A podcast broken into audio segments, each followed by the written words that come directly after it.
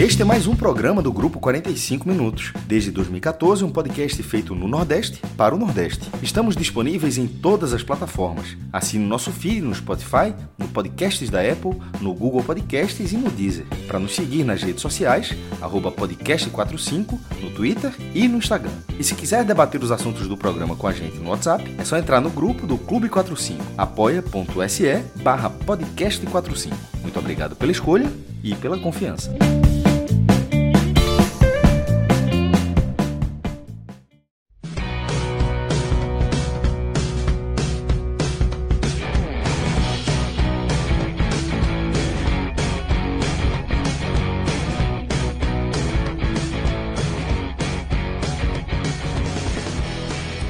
Fala galera ligada aqui no podcast 45 minutos. Estamos começando aqui mais uma edição de um podcast raiz. Estou aqui com Cássio Zirpoli, Thiago Minhoca, Lula Bonfim, Rodolfo Moreira e Fred Figueroa. Casa cheia. Somos seis aqui para analisar é, mais uma vez as movimentações no mercado dos clubes nordestinos, quem, quem tem se movimentado. A gente tem mais uma vez aqui uns campinhos para a gente visualizar como estão os times hoje, né? Se os campeonatos começassem hoje Daqui a pouco começa, né? Dia, daqui a 11 dias já tem, já tem jogo.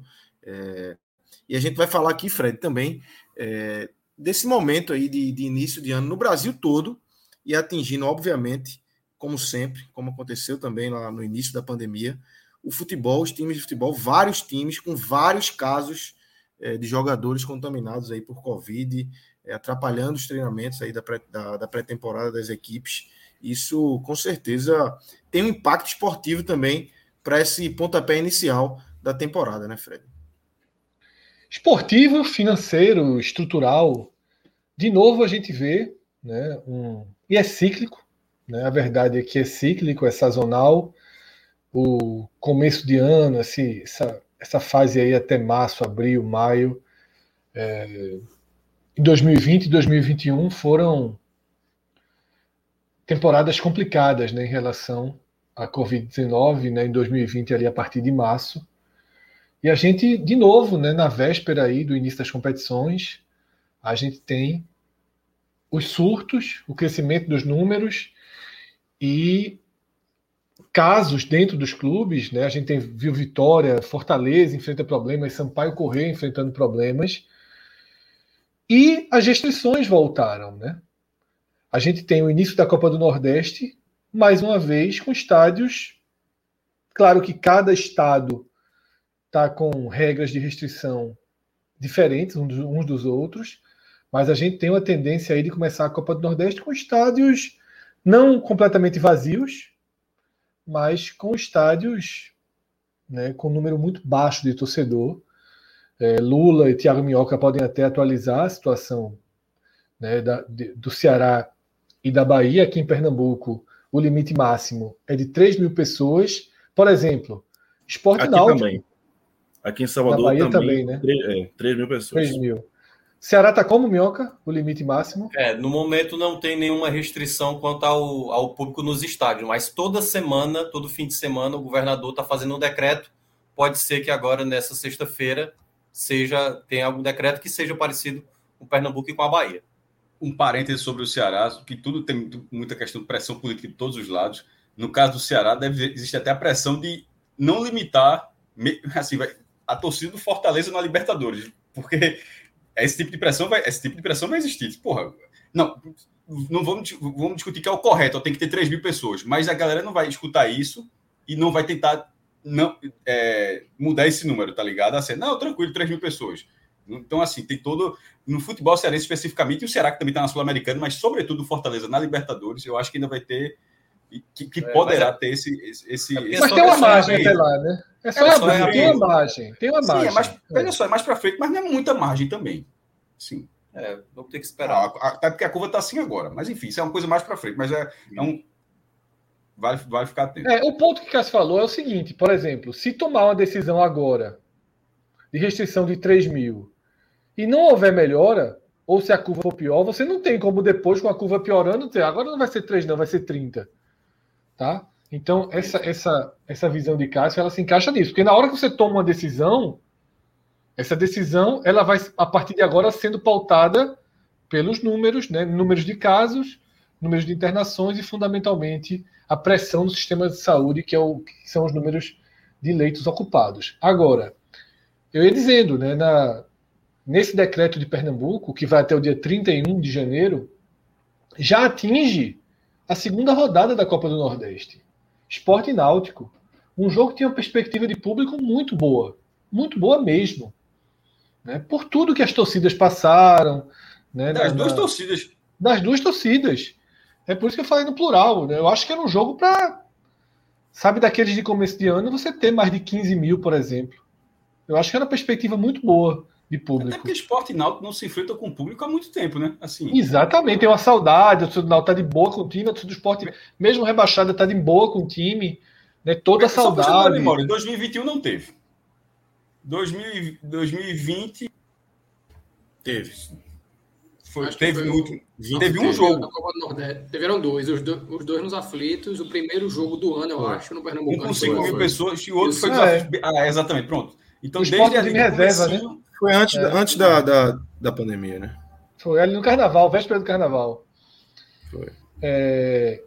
E aí, bateu uma limitação já em 3 mil, 3 mil pessoas, né? Então, de novo aí, né, com futebol enfrentando o que toda a sociedade enfrenta, não é só futebol. Ainda pode. Eu acho que esse ano a gente não tem risco dos campeonatos serem paralisados, por exemplo. Eu acho que a gente não vai ter esse risco, porque é, uma vez que teve a liberação em um momento em que havia um número de casos graves e mortes muito maior, algumas lições foram aprendidas, os clubes né, estruturaram melhor suas bolhas, suas proteções, e a, a, vacina também faz muito efeito. Né? Os casos são muito mais leves, então o número de, interna, de, de pessoas internadas é muito menor, elas passam menos tempo no hospital, não há uma, uma pressão tão grande no sistema de saúde. Aqui, por exemplo, números de Pernambuco, a gente tem leitos de hospital, emergências lotadas, mas a gente não está com UTIs lotadas. Já está chegando em 80%, 85%. Mas assim, não é zero normal, né? O normal já é 60%, 70%. Porque tem todas as outras doenças e problemas e acidentes e tudo que faz com que as UTIs sejam ocupadas. Então é isso. Eu acho que agora, Lucas, a gente entra num, num momento difícil de novo, mas eu acho que é importante a gente pontuar que é melhor, tá? Do que o que a gente enfrentou no início de 2021 e naquele arremedo ali de Copa do Nordeste ah, protocolo, pô. Quando, quando começou, quando começou, Fred, até desculpa do que eu falasse, foi mal. Não, é, quando, quando começou ali, o futebol paralisou porque não havia qualquer protocolo de como, como agir, como proceder a partir daquilo tudo. Hoje, hoje existe não só o protocolo, porque o, o, o protocolo foi anterior à vacina. Eu estou enganado. Acho que foi. Foi. O protocolo foi, o protocolo sim, foi, sim, sim, o protocolo foi anterior à vacina. E isso, então, é, eu fiquei exatamente com essa dúvida, mas foi exatamente isso. Então já existe o, a execução do protocolo que foi melhorando, ele foi se moldando. Lá, o protocolo hoje já não é exatamente o mesmo do início. Ele uma coisa é a aplicação do protocolo, tá? A gente, mesma coisa que fala da regra. Se a aplicação for certinha, ele, ele funciona bem. Agora, se a galera tenta burlar o tempo todo, não adianta. Sobre qualquer, isso vale para qualquer coisa. Mas considerando o protocolo, a execução do protocolo, ele funciona e é um protocolo com quase a totalidade, porque ainda tem uns que não se vacinam aí, mas com quase a totalidade dos envolvidos, com aquelas pessoas vacinadas. Então, é, eu estou dizendo isso porque o risco de, de, paralisação da competição eu acho assim irrisório. irrisório. Da, a, a, do, a do público razoável. A da, porque cá para nós, um jogo com duas mil pessoas é, é, é, quase não ter público também. Assim, eu estou colocando é. desse, desse balaio, tá? Tipo, ó, passar o ano tendo duas mil pessoas. É quase um ano sem público novamente, porque assim, é, é um público de ginásio. Mas assim, o campeonato. E com, e com, uma dificuldade muito grande, Cássio, que é mostrar o teste, né? É um dificultador muito grande, porque um teste no é. sistema privado é caro. É cento e poucos reais. É, aí foi puxado. Em alguns jogos aqui no Recife, é mais, disponibil, é mais. Disponibil, é, eram disponibilizados testes, acho que 600 por jogo, 700. Mas assim, é, é, essa é uma mudança que pode, mesmo com a limitação lá embaixo, fazer com que você não alcance nem essa limitação. Exatamente, Cássio. Eu acho que para outros eventos, sobretudo, é, para o futebol tem a paixão que move e tal, mas para outros eventos, liberou 3 mil, obrigou o teste, é quase que dizer Está proibido, porque não dá para fazer um evento de 3 mil obrigando todo mundo a testar. É um. um... Você abre uma que, porta e fecha. Futebol, né? É muito difícil, Cássio. Muito difícil. Muito difícil. Agora, Agora no sim, futebol que eu digo, a paixão, eu quero, porra, quero ir pro clássico, aí o cara vai ali numa. Porque tem um clássico. serviço público. É, é, o cara vai num jogo é, ou outro, né? Jogo, o cara vai pensar muito mais. Até porque enfiar aqueles palitinhos no nariz é melhor ver, ver pela televisão o jogo. No mute ou sem ser no mute? É, acho que depende do jogo, né? Também. É raro, né? Lá. Dep é, depende é do atrativo. É, mas assim, claro que aqui eu vou falar do, do exemplo mais, mais exagerado possível, que é, digamos que, o surto, né? Piore muito e aconteça casos assim mais extremos. Aí, aquela coisa, né? Por exemplo, lá na Copa das Nações Africanas, né? Que tá tendo lá na, na África, lá eles colocaram lá um, uma situação que é o seguinte: 11, dá para jogar 11, pronto. 11 jogam. Se não der, WO 2 a 0 perde e vão para frente, entendeu? É. Esse ano, como é o ano de Copa do Mundo, né? Não tem espaço para fazer, tipo assim, estreia da Copa do Nordeste. Metade de um time aí não pode jogar. Coloque o que der para jogar, entendeu? Então, eu não acho que vai ter adiamentos, como a gente teve das outras vezes. Eu também acho que a, a tendência é a gente, pelo menos a gente torce para que isso não aconteça, aquela o que aconteceu ali no começo de 2020, 2021 e também 2020, que foi realmente o caos no Brasil de uma maneira geral. Acho que é por aí mesmo, que esse é o caminho. É isso. E dentro de campo, é, eu acho que do, do, dos clubes que a gente analisa aqui, talvez o Vitória, né, Lula? É, gente, eu, eu, li algumas coisas assim, teve um surto grande. Eu acho que no esporte, não, eu, não, vi, não vi nenhum, nenhum caso. Ele não. O único é, caso de gripal, gripal do esporte foi Everton Felipe. Everton Felipe voltou para casa, testou negativo e voltou. É. Mas o Vitória teve um surto. É, talvez tenha sido o maior falou, surto. Se não me engano, em 15 casos, né? Isso. O Vitória teve 15 casos. O, o Bahia não falou em caso nenhum, mas o Bahia é, é, suspendeu a coletiva de, de imprensa presencial. Né? A, a, presença da imprensa no CT isso, também isso. Está suspensa no Bahia, né? Por causa, um, um pouco de, de, precaução também, né? Corretíssimo, né? Corretíssimo. total. Você não tem por que é... trazer elementos de fora né? Você já tem que criar uma bolha. Então você não tem por que trazer elementos de fora para para dentro da sua bolha, né? Você tem que realmente ter um, um uma proteção. E aí, de novo, eu... infelizmente, isso é o de menos também, tá? Porque a gente, a gente muitas Total. vezes vê a imprensa torcendo o nariz, tá? isso é o de menos. É a primeira coisa a ser feita mesmo. Bolha, né? Tá concentração. Assim, eu, eu nunca vi é, é, é desde março de, de 2020 um momento em que eu tivesse tantos conhecidos ao meu, ao, ao meu redor cont, contaminados, né? Assim, é, é, é, Também, Lula. Tá um negócio assim absurdo. Não, tá muito absurdo. maior. Então, acho que o Bahia acertou em se precaver, sim. Acertou em se precaver. Totalmente. É, é, bom fechar um pouquinho a bolha, porque o momento tá, tá delicado. Apesar de que o número de casos graves está menor graças à vacinação. Muito, muito. Né? É. Bem menor. Lula, seu depoimento ele é extremamente real. Todo mundo, eu acho aqui, nunca viu tanta gente né, com, com Covid, com casos espalhando, mas eu acho que ninguém tem próximo hoje uma história de alguém gravemente né, internado. Deus, não. É, Isso a gente, naquela época, pior a gente tinha. Tem um ali, tem outro aqui, tem um conhecido. Agora eu não tenho nem notícia de alguém próximo, né? Realmente não, a gente não está vendo né, a, a as pessoas que eu conheço que estão com Covid estão numa situação tranquila em casa, com e, é, um sintoma ou outro, mas.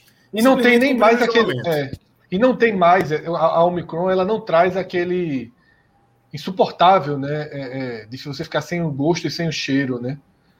A Omicron, eu, ela, ela, ela. Eu tive Covid agora no final de, no final de dezembro e eu fiquei sem olfato. Então tu não pegou a Omicron, tu pegou a antiga. Pro, provavelmente. Mas eu fiquei raiz, raiz, aproximadamente raiz.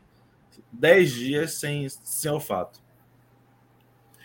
É bronca. Mas é isso. Eu lembrei, Vamos... eu lembrei quando eu peguei ah. a primeira vez que todo dia a galera entrava em contato. E aí, Minhoca, como é que tá? E tal. E eu daquele jeito. É, logo no começo. Minhoca né, ficou meio. Minhoca ficou. Eu fui o primeiro, é. Eu fui o é. meu ano aqui do. E no, no, ponto, Minhoca não chegou até o hospital, mas pegou bem pesada a tua, não foi? Ah, não, foi de arriado, foi? Fiquei malzão, arriado mesmo, assim. Fiquei enfim, era uma impaciência, um mal-estar que não passava só quando eu dormia que melhorava. Uma angústia, né, também de, de, de passar, de, de, passar por isso. Mas passou. Agora todo mundo vacinado. É, Tarcísio aí, é só comparar. Minhoca com coronavírus e Felipe com. Felipe tá. Não tá aqui, tá levando tabocada. É, imagino que não. seja alguma tabocada. Não entendi não, mas imagino é. que seja alguma tabocada em, em Felipe assim, né? Mas vamos Felipe, embora, inclusive, estava com Covid, né? Semana é. passada ele estava com Covid e, e, voltou agora. E assintomático também, né? Assintomático. Ali é. O famoso vaso ruim, né? Vamos embora. Fred, é, antes da gente seguir aqui e, trazer nossos tradicionais já campinhos e, e comentar aí as principais movimentações aí de mercado, é, a gente está com uma novidade agora também em 2022, né? Que são os cortes, né, Fred? É, a turma vai falando aqui e Rodrigão tá já trabalhando ali com a tesourinha para para fazer bombar, né? Corte do Fred. Vamos ver. O corte do Casimiro, né? O corte do Fred. Danilo, Danilo que tá, Rodrigo me Danilo, Danilo. Danilo tá na primeira semana, na primeira semana o processo foi meio lento, viu, de corte. Mas da live feita na arena eu vi Faca cega, cortes, né? né? Faca cega. Faca cega, faca de Danilo tá cega. Faca de plástico, de plástico. É. De plástico cega. De, de aniversário. Existe, existe aquele clássico, né? Fé cega, faca molada, né? Aqui é o contrário. Nossa fé é, é altíssima, mas a faca, infelizmente, é cega. Ainda, Vamos ver se tá é uma barra de fé, basicamente. É é. se fizer o teste, nem, nem, o metal é mais. Tem um plásticozinho ali por trás, aquela tesoura de, de pré-escola, né? Que é coloridinho, sabe? A, a, faquinha de Uriguela. A galera sabe, faz nem ideia de que é Uriguela. Mas tá molando, tá tu molando. lembra de Uriguela, Fred? Não. Pô, você tá de brincadeira, porra. O cara que tortava. Ah, lembro, lembro, lembro, lembro, lembro. Não lembrava cara, o nome. Inclusive, né? inclusive, um jogador do Flamengo, esse apelido, eu acho, acho fantástico. O apelido do cara é Uriguela, porque o cara entortava a defesa, porra. O cara driblando pra cá. Uriguela, o cara ficou conhecido. Urigésum, o entortador, tinha um, tinha, um, tinha um ponta esquerda no Bahia nos anos 70. Oxe, deve ter tido já vi que teve Uriguela em todo canto. E, mas, não, mas, e, mas a placar, mas para placar só tinha no Flamengo, tá vendo? Ah, por que será? Por que será? o jogou no Flamengo também. Jogou no Flamengo também. Ah, então era o mesmo, será? Era o mesmo. Eu acho que tem um risco de ser o mesmo. Uriguela. Alguém, alguém pesquisa aí. Então é isso, galera. É, fiquem ligados aí que a gente tá, vai também ter. Reza a lenda, tá? Aqui. Reza a lenda. Não, vou, tô botando fé. Danilo, tô botando Danilo mão de tesoura, por enquanto. Não é possível, é? não, que Danilo vá. Aí, ó. Olha aí. aí. o canalzinho no YouTube já trabalhando. Rodrigo começa, como sempre, mostrando a abertura dele, né? Que... que aí agora que vai começar os cortes, ele, ele dá o pause. o corte vi, é só a abertura dele. Só o corte, veja, só, veja só, eu vi ali o tempo. O, meu irmão, não é um corte, não, a galera toma um lombo. Aí, meu irmão, três, o corte, o corte tem 3 minutos e 40. Pô, tem gente que sobe o vídeo de 3 minutos e 40 e tem corte desse vídeo de 3 minutos e 40. Meu irmão, o corte da gente tem 3 e 40. Porra, é. pesado. Hein? Um dia, um dia seremos melhores. Um dia sério, vai, vai chegar. Esse é um dia vai sério. Chegar, vai chegar, vai chegar. É, então, galera, agradecer para a turma que a turma que está aqui acompanhando. Temos já um, um, público bom, muita gente no YouTube, na Twitch também. Agradecer a Rafael Sobral e Nanda FS que acabaram de, de se inscrever no nosso canal e pedir também para a turma aí dar o velho sub na Twitch, se inscrever na Twitch também e, e aqui no YouTube, que é sempre bom aqui para o nosso projeto. O like também, né? O, o likezinho Exatamente. A turma sempre pede. Né? Todas as lives que a gente assiste, a galera pede o live aí. O like, o like é, é. Porra, pelo amor de Deus, é que é mistério, não, cara. Custa nada, né? Custa nada, o cara já tá aqui, pô. O cara já tá aqui, Meu não é possível que. Nem que seja um dislike, velho. Mas assim, não fazer nada é Trabalho, foda. Né? Trabalho. Ei, Fred. É, dá pra. Tá ruim, dislike, a gente aceita. Dislike. Mas, mas ignorar é foda. ignorar não existe. Não existe, não. O cara tem que ter pelo menos o mousezinho. O mousezinho tem que trabalhar, né? É. é. Mas, Fred, vamos embora. Vamos começar aqui e falar sobre. Iniciar aqui nossas análises sobre movimentação do mercado com Oscar Ruiz, Bahia, Esporte, Guto Ferreira, tudo num, num, num, num pacote só. E começando com a entrevista de Guto. É uma entrevista pesada, até certo ponto. Fora sincera da curva, até né? demais. Exatamente. Sincera até demais. Acho que desnecessária para esse momento, até porque desvaloriza o próprio produto que o Bahia quer. é, quer não, o Bahia está colocando na prateleira. E o próprio Oscar Ruiz já, já reagiu, já deu entrevista é, para uma rádio paraguaia, se eu não me engano. Então, o clima deu uma esquentada, né, Fred? Lucas, você na abertura. Vamos ver aí a entrevista. Rodrigo está com a entrevista aí. Passado, Vamos para quem não acompanhou. jogadores afastados do time principal. Queria saber se você conta com ele ou se o jogador está fora dos planos. Eu acho que a questão é de, de- de desempenho, né? Eu não consegui ver o, o- o Oscar Ruiz tendo desempenho aqui no Bahia, né? E não sou eu. Isso aí é a opinião é, é, do torcedor, é a opinião é, é, é, da maioria das pessoas. E hoje você tem que ter jogadores que tenham é, uma adequação salarial e que possa dar resposta. É, ele vai ter algumas oportunidades, né? Se ele conseguir, é, dentro dessas oportunidades, mostrar o que a gente precisa, com certeza vai ter mais oportunidades. Se ele não conseguir, não tem o que fazer. Nós temos que buscar quem solucione os problemas do Bahia e não quem seja problema para o Bahia. Lucas, Pesado. Forte. A, a, fortíssimo. a maior grande surpresa desse áudio aí é ele dizer que vai usar o cara, porque Veja, veja bem, quando ele fala a frase é toda que oportunidades, quando ele fala, é, assim, não necessariamente é a oportunidade com ele. Oscar Ruiz está treinando neste momento com o time de transição do Bahia, que vai jogar os, Bahia, dois, né? os, os dois primeiros jogos do, do Baiano. do estadual. Então, basicamente, ele vai ter dois jogos para mostrar alguma coisa para Guto. pra Guto vai apenas Guto assistir esse jogo. A O Guto não está trabalhando. É, Guto não vai trabalhar nesses dois jogos. Quem vai é, é, tra- treinar o Bahia é Bruno, o, o, o, o português, que é o, que é o treinador do, do time de transição.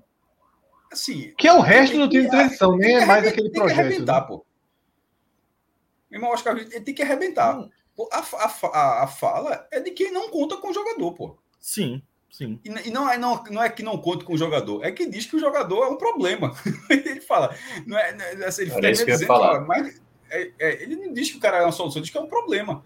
Então, assim, é, mas obviamente no futebol o cara pode voltar a jogar e tal. Mas assim, essas duas partidas que, que Lula trouxe pra gente, que vai jogar pelo Campeonato Baiano, sim, transição do Bahia vai ser menor investimento, naturalmente, mas enfim, vai continua Não, adotando esse Só modelo. vai durar esses dois jogos. Após Depois é o principal jogando tudo. é, depois o Bahia vai desfazer o time, É. vai selecionar de seis a oito jogadores desse time de transição para integrar o, o, o elenco principal, que vai ter cerca de 32 jogadores. Pelo custo de Oscar, assim, o cara tem que Altíssimo. arrebentar. É. Arrebentar. Não é, não é, não é dar uma assistência, se apresentou para o jogo. Sabe aquela, aquela leitura? Ah, fulano tal, pô, se apresentou para esse jogo, tá se começando a soltar. Não. Você, você Não dá para ser só esforçado, né? Exatamente. O pior é que eu acho que o Guto ele se perdeu mais ne- nessa última colocação dele, né? De dizer que a gente vai tentar trazer soluções e tentar se desfazer do- problema. Muito Porque duro, quando ele fala muito duro. isso, até mesmo para o jogador que sabe que ele precisa melhorar, e é claro, a expectativa com o Oscar Ruiz é a, é a menor possível. Mas assim, deixa para falar isso no momento. Eu acho que assim, até para falar isso já seria, acho que poderia nem, nem ter falado, mas é, falar isso, que ainda dizendo que vai dar oportunidade para ele, não tem jogador mais pressionado hoje no Bahia, de todos esses que vão disputar os dois primeiros jogos, do que ele, entendeu? Então, Sim, assim, pela fala de Guto, cara, Guto ter falado isso assim, ele perdeu a paciência com o jogador, pô. total, total. Tá entendendo? Assim, esse cara não falou assim. Ele, cara, veja só, quando chegou nesse nível é porque assim, ele vai botar o cara para jogar porque tem que botar para jogar, de repente ali tá. É é, tá poderia sendo- ter sido mais em- ponderado, né? Dizer assim, não. Porque Ruiz Ele- Lula, não, só- não- rapidinho, ele, ele poderia ter dito assim, como ele até boa parte ele falou. Não, ele, ele não esteve bem e a gente vai tentar dar Recuperar o jogador. E aí você poderia ponderar, porque todo mundo sabe que dificilmente ele vai se recuperar. Mas aí, a partir do momento que ele disse que ele é um problema, aí já se torna um- uma outra esfera Acendeu a fogueira, né? crítica, Você né? passa um recado errado para o mercado. é, do próprio clube. Eu acho que foi bem. E aí a resposta E- do jogador, né? né? Que escutou. o, tre- o treinador. Aperta ali traduzir o tweet, pô. Há meus 30 anos tenho que provar alguma coisa. A verdade é que estou passando mal. É. Aí, apertaram. Tô com dificuldade. berguinho, berguinho, berguinho. É. Mas aí é o seguinte, tá? Arthur trouxe um ponto. Ó, Arthur Silva no chat ele trouxe um ponto importante que eu acho que vale para o debate agora. Depois de uma declaração dessa, nenhum clube toparia pagar a totalidade da. Cássio, é, é o que eu tava, é o que eu ia, eu ia começar a, a falar sobre isso.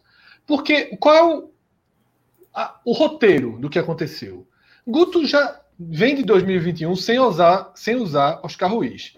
Então ele certamente chegou para a direção do Bahia e fez, ó, encontra o destino para ele. Não, e a direção do Bahia disse, não, a gente vai encontrar, né? Tranquilo. Aí Guto volta, tá lá Oscar Ruiz, com seus cento e muitos mil de salário.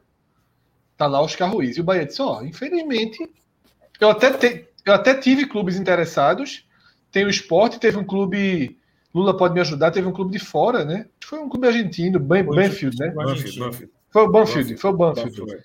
Foi. Soldaram, mas nenhum dos dois clubes suporta pagar o salário que o Bahia paga para Oscar Ruiz. Aí veio uma declaração do jogador, assessoria de imprensa, ali ele quer jogar, ele quer mostrar, já para tentar melhorar a situação dele no Bahia. Mas Guto claramente não quer o jogador. O- Por trás dessa entrevista de Guto, essa chance que Guto diz é assim: por mim não tava, mas me obrigaram, eu vou ter que. Eu tenho Olhar, de forma pro- vou olhar. protocolar deixar ele jogar. E aí é o que já foi falado aqui, ele tem que arrebentar em dois jogos do estadual, com o elenco inferior do lado, mas também com adversários inferiores. Porém, como o Arthur trouxe no comentário, já não tinha time para pagar. Agora é que não tem mesmo, porque no mesmo dia, veja só, a- a- existe uma sincronia. No mesmo dia que Guto fala isso de Oscar Ruiz, Florentin, no Recife, reforça que conta com jogador, que queria contar com o jogador. Ou seja, ainda guarda, né? é, é que um é um jogador que o esporte talvez seja a prioridade de contratação do esporte nesse momento. Né? Era a, a prioridade do esporte era Diego Souza, depois foi Zé Wellison, e eu diria que nesse momento a prioridade é Oscar Ruiz. Mas o esporte não vai pagar esse salário. Não há a menor possibilidade. É menor, assim, num sacrifício. Primeiro, Oscar Ruiz não jogou nada no passado. Então você não vai conseguir uma mobilização, marketing, nada longe disso. É um jogador peso morto hoje no mercado. E o treinador do próprio time do jogador diz que ele é peso, ele é pior do que peso morto, porque peso morto não vai nem vem. O treinador do outro time chama de problema. Então o esporte vai ali confortavelmente esperar uma sinalização do Bahia dizer, ó, para não perder X, eu vou Perder metade. eu vou perder metade metade. metade. Só que o esporte alta. é, Vou perder só É. X. Caixa baixa É. aqui. Só que o esporte é da Série B. O esporte joga a Copa do Nordeste com o Bahia. O esporte joga a Série B com o Bahia. Eu acho que se aparecesse um Cuiabá. O Cuiabá anda pegando, né? Varrendo aí jogadores questionáveis aí pelo Na país. Se verdade, aparecesse o o Cuiabá. Cuiabá foi quem, foi quem levou o Oscar Ruiz de, de 2020 do Bahia, né? Que foi Cleison. Foi Cleison. É. Se o Cuiabá Foi aparecesse de novo, 2020. talvez o Bahia se sentisse até mais confortável. Não sei se o jogador, Lula, por tudo isso, ele pode abrir mão de alguma coisa. Né? Não sei se ele pode para jogar com o Florentin, para dar uma recuperada no moral Pra dele. dar uma Não sei, se, resposta, né? é, não sei se ele pode abrir mão de alguma coisa. Tá? Alguma coisa em relação com o Bahia, tempo de contrato, enfim. Mas é um nó, é um nó que pesa muito baixo para o Bahia, para o esporte. Eu não acho que é um problema. Para o esporte é um jogador que o esporte está apostando em trazer um jogador de baixo desempenho na temporada anterior, mas de excelente desempenho. de mercado. É, mas de excelente desempenho com o jogador com na temporada na temporada é, 20, né, 2020 com o próprio Florentino, né, no Cerro. Agora, ah, se o Sport tivesse um problema parecido para passar para o Bahia, mas não tem, né? O Sport não tem hoje um jogador que pese na folha que você pudesse trocar, né? Betinho, o Bahia não vai pegar Betinho. Ronaldo Henrique, o Bahia, Sander, mas o Bahia trouxe o lateral esquerdo. Beto trouxe Então, dois. É, trouxe dois, mas trouxe um muito bom. E eu acho que, eu, eu- que é o Djalma, né? Que, que é, vai ser titular da posição. Então, assim, não tem, não tem mercado, não tem negócio. Não tem o que fazer. É um Então, negócio cru, momento, né? Cru é um negócio cru. É o Bahia Você- realmente ceder, saber o tamanho do. Qual o prejuízo? O Bahia vai ter um prejuízo. Fato, E aí ele vai escolher. tem, já tem. Eu acho que o que a gente deve, qual daqui para frente, o que é que a gente deve o que deve acontecer? Ele jogar essas partidas. Ele jogar essas partidas. Eu acho que o caminho natural é esse. A não ser que essa entrevista gere uma ruptura, algo mais forte. Pode acelerar alguma coisa, pode, né? Exatamente. Pode. Essa A resposta pode, dele pode, é. pode até ter sido é, calculada, vamos dizer assim, Eu pensei nisso também. para agilizar esse processo, para o jogador até se sentir incomodado e fazer isso que você falou, Fred, de, de porra, vou sair, vou embora, os caras não me querem aqui, vou embora, vou dar uma resposta, vou para um time que é rival, que está na mesma divisão, então vamos embora para a Argentina, é, mas pode isso pode acelerar o processo, né? Mas eu, real- realmente hoje, hoje o que a gente visualiza para frente é Oscar Ruiz jogando esses dois jogos e acho que Guto é, seguindo com sua opinião, porque a não ser que ele realmente arrebente para valer, né? Arrebente para valer nesses dois jogos do Baiano. É. Afastar Vamos- o Oscar Ruiz foi, foi um dos primeiros passos de Guto aqui no Bahia. Ele não, ele não jogou com Guto. É. Guto chegou e afastou. Ponto final. Assim, Guto já, já acompanhava o Bahia é, é, é, antes, né? Ele ho- hoje, na, na coletiva dele, ele é, é, comentou o Bahia de, 2000, de, de 2021 do início até o fim. Né? Ele, ele acompanhou, ele, ele estudou, então ele, ele viu Oscar Ruiz jogar. Né? E ele viu que foi a grande decepção do ano do Bahia. Exatamente. Nenhuma Vamos- partida boa, né, Lula? Não tem uma partida Nenhuma. boa, né? Nenhuma. Ele, Ele é estreou com foi tocando a bola, né? ele estreou, Estreou com fez gol. um gol e depois É. sumiu. Um abraço. Nunca mais. Nunca mais. É, Rodrigo, vamos jogar o campinho do Bahia aí na, na tela para a gente visualizar como é que está esse Bahia de Guto hoje. É, a gente, depois do Bahia, a gente pode trazer o esporte, já que está inserido nesse tema de Oscar Ruiz. A gente abre um pouco mais para falar de outras situações do esporte, mas para a gente envelopar aqui o Bahia, a gente tem Danilo Fernandes, né? É, Aí tem dois laterais novatos, né, Lula? Jonathan e Djalma, já citado aí. É, Luiz Otávio, Gustavo Henrique, William Maranhão, Rezende, Raí, Daniel, Cirino, tá em amarelo, porque já estava no clube, mas não tinha jogado ainda, né? E, e Rodallega na frente, é, com a saída de Gilberto, o caminho abre completamente é. para que ele, que ele siga como camisa 9, né? Lula, da semana passada, eu acho que a gente teria duas novidades, né? Uma muito clara, já está aí, o William Maranhão, né? É, Primeiro volante, pegador, boa contratação do Bahia, né? Para mim, as três melhores contratações do Bahia aí são essa- dupla de volante e o lateral esquerdo. Passa Bahia muito dá Guto isso, viu? Muito. Isso. Agora, tem uma outra, tem uma outra mudança que ainda não aparece efetiva nessa arte, que é Marco Antônio ficando, né? Essa é importante. Sim. Que é Marco Antônio cada vez mais jogador do Bahia e não voltar para o Botafogo, né? Não, eu acho que isso já está assim, de, de certa forma, sacramentado, né? Ele já, já deu declarações de que está feliz em voltar e tal. Foi daquele marketing com a torcida, né? É, é, Ele é, falou na Bahia e não no Bahia, viu? Mas beleza. Por aquele marketing, não, feliz aqui em voltar, não sei o quê, tirou uma foto sorrindo, feliz. Ele, ele é, é, TikToker, né? Então ele, ele, ele faz vídeos, ele tem esse jeito de, de, de, se, de se comunicar com a torcida muito bem. Marco Antônio, eu, eu acredito, inclusive, que ele vai ser titular de- Ganha a posição, dessa né? equipe. É, eu acho que ele. Eu acho que tem mais a cara de Guto. Marco Antônio, inclusive, ele foi lançado por Guto no Bahia. Isso, isso é um ponto interessante, né? Marco Antônio surgiu é, no Bahia é, no início de 2018 pelas mãos de Guto. Foi um dos destaques do título baiano de 2018 do, do Bahia. Né? E começou bem o brasileiro também, mas a- aí foi interrompido por uma, por uma lesão assim longa que prejudicou muito o andamento da, da carreira dele. Mas ele era titular com, com Guto e, e foi revelado por Guto aqui no Bahia. É, é, eu acho que ele vai ganhar essa posição. Guto deu uma declaração hoje que me chamou bastante atenção. Ele falou que o, o problema do Bahia de 2021 foi o meu campo. Ele cravou isso. O problema foi o meio campo. Era um meio campo leve demais. Ele queria mais força. Ele queria mais poder de marcação. E aí, por aí passa as contratações de Rezende e William Maranhão. Né? É esse perfil que Guto quer, que é um meio campo mais pegador, de mais força. Né? E, e, eu acho que nesse contexto, Daniel sobra. Ele é, um, ele é um jogador técnico. Assim, Era isso que eu ia perguntar. Ele, ele vai para o banco, né? É, eu acho que Daniel sobra nesse contexto aí. É, eu, eu ficaria surpreso se ele não sobrasse.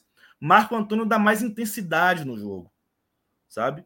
Ele é um cara que gosta, gosta do drible, vai para cima e tal. Eu, eu vejo mais a cara de Guto, Marco Antônio. E, e é, é, é esse o time que eu vejo estreando na Copa do, do Nordeste se tiver todo mundo 100%, né? E Patrick de Luca perde a posição mesmo. Eu acho que perde por esse mesmo motivo. Né? O William Maranhão e Rezende tem Já de mais cara... força, mais, mais pegada. Eu acho que tem mais a cara de Guto. Vocês acham que Guto mexe, faz essas mudanças já de cara, já para começar o ano? Eu acho, O- eu acho. Assim, o, a diretoria do Bahia tem uma característica que é trabalhar com contratação ao lado do treinador que está ali. né? Eu tenho certeza que essas contratações é, for- foram indicações diretas de Guto. No mínimo, passaram pelo crivo dele. Né? Certo. Ele, é, é, eu não tenho dúvida disso. E, e- e esses atletas vão ser é, é, é, a estrutura do Bahia. O William Maranhão e Rezende nesse início de ano. É, é o que eu creio. É isso. É, esperar aí. São, são duas mudanças é, em se confirmando, né? A saída de Patrick de Luca e a saída de Daniel. É, mais a Daniel, né? Que é um jogador que foi capitão algumas vezes do, do Bahia. É, por mais que não tenha ainda, né, Lula? Não tenha conseguido é, ter uma sequência tão positiva. Teve lance, teve momentos, momentos bons no Bahia, mas oscilando bastante. Mas é um cara que, que, querendo ou não, ainda tem. Há uma expectativa muito grande em cima dele, né, Lula? Daniel. Sim, sem dúvida, sem dúvida. Não, ele, ele é um, um, um excelente jogador. O Bahia não, não vai descartar. Eu só vejo que nesse momento, para o que Guto quer do time, ele não é a primeira opção, sabe? Mas ele é um atleta técnico, um atleta que, que consegue dar, dar ritmo ao jogo, sabe? Porque ele tem o passe certo, passe de qualidade. E, e, e ele vai ajudar o Bahia é, é, nessa temporada, sem dúvida. Mas nesse primeiro momento, eu acho que Marco Antônio vai ter a prioridade na cabeça de Guto. Né? É, é, como o Guto pensa o, o time dele neste momento. Creio, creio eu que seja com com Marco Antônio por maior intensidade de jogo, né? Entendido. Lula, É, deixa eu fala, fazer uma pergunta. O que é que está por vir? Né? O que é que. Onde está o, o, o foco aí para reforços, para novas contratações? Eu, eu não estou vendo assim é, é, grandes movimentações de mercado do Bahia. Estou achando bem, bem tímido o Bahia. É, é, o presidente Benintani, é, na semana passada, ele disse que ele vai é, somar mais seis ou oito jogadores do time de transição para o time principal. Né? Ele está apostando um pouco nisso. É, mas eu acho, eu acho que cabe ao Bahia ir no mercado mais uma vez em busca de pelo menos um zagueiro. Um zagueiro. Não que Gustavo Henrique e Ignacio não, não é, é, sejam atletas ruins. Eu acho que ótimo que eles vão ter oportunidade agora. Acho ótimo, excelente. Ignacio já mostrou pelo time de, de transição. Gustavo Henrique já, já mostrou pelo, pelo time de transição e também pelo principal no brasileiro, né? Mas eu acho que é, é, é, firmeza mesmo teria que trazer mais um zagueiro para a gente ter Lula. tranquilidade. Eu, eu me pergunto se no, no ataque não é a grande questão, sabe? Uhum. Porque Cirino, por exemplo, é um jogador que há muito tempo né, tem, tem tido muitas oscilações, acho que até mais para baixo do que para cima. O Dalega é, um, é um, jogador de mais idade, né? É bom lembrar. Qual vai ser, assim, é, é o camisa 9 que começa, mas é o camisa 9 que vai jogar boa parte dos jogos, na idade que ele está. Ele, assim, certamente ele vai ter que ser trocado em várias partidas, algumas vezes até, até poupado. Vai ter um momento ali que vai começar a Série B, vai começar a Copa do Brasil, e aí nisso, certamente, é onde vai exigir muito também do banco, que foi um problema em 2021. Né? A gente falava muito do Bahia, que o Bahia tinha aquela equipe titular, e bastava pensar um jogador reserva, já era uma, um desespero enorme. Eu, eu, assim, a sensação que eu tenho é que o, o setor ofensivo me parece não ter tantas opções assim de, de uma qualidade, pelo menos ali, razoável. Uhum. Roda Diga, ele, ele é o 9 do Bahia para a temporada, né? Mas eu estou vendo, estou sentindo, observando que o Bahia vai, vai, vai apostar como reserva dele é, em Marcelo Rian, né? que é o, é o 9 do time de, de transição hoje. Transição, né? E eu acho que o Bahia vai, vai apostar nele como reserva imediato de Roda Diga. Não creio que o, que o Bahia traga é, é, um, um, um, um centroavante reserva. Não está nos planos neste momento, creio eu. Né? É, eu acho que vai ser Marcelo Rian. É, já nas pontas, eu acho mais provável que o, Bahia pense, pense em reforços, né? Porque por mais que Marco Antônio possa fazer uma ponta, por mais que, que, que Raiz esteja bem, é, gente, Cirino é, ainda é uma, uma interrogação para o Bahia, sabe? Ele é um atleta que, claro, 100% ele contribuiria, mas a gente não sabe se ele está 100%, se ele vai estar 100%. Né? Ele teve uma lesão muito delicada que, é. que costuma prejudicar desempenho de atleta, assim, é, é, é, algumas vezes definitivamente. Né? E, e ainda é um, uma interrogação. Seria uma posição que eu pensaria em reforçar o ataque pelos lados, pelas pontas. É, é, o centroavante eu deixaria Rian. Eu acho válido essa aposta como, como reserva de, de, de rodadiga. Para a Série B, eu acho que dá para pensar assim. Falaram até da possibilidade também de Djalma e Matheus Bahia jogarem juntos, né? Que o, o Guto fez isso utilizando, é, no caso, o Capixaba, né? O Capixaba, Capixaba jogando na segunda limba, né? Então, pode também ser uma outra possibilidade se Cirino não tiver nas melhores condições. Sim. Juninho Capixaba é, é porque, assim, ele, ele tem mesmo essa característica. Ele inicialmente era meio esquerdo, né? Na base do Bahia, ele, ele era meio esquerdo. Na transição para o principal, é que ele virou lateral esquerdo. É, e Guto sabia disso, curiosamente, ele sabia disso. Acho que ele, que ele chegou a trabalhar com o Juninho Capixaba em 2017 é, e, e, sabia disso. É, não sei se vai ser o caso de Djalma é, pela ponta esquerda, não sei. Mas ele pode trabalhar essa, essa opção. É. Talvez o, o, ideal mesmo seja o Bahia trazer um, um jogador ali para a gente não ficar dependente de um Cirino 100%. É isso. É, vamos. É, a gente fecha o Bahia aqui e já entra diretamente no esporte, que a gente estava falando agora há pouco, quando começou a falar de Oscar Ruiz, Fred.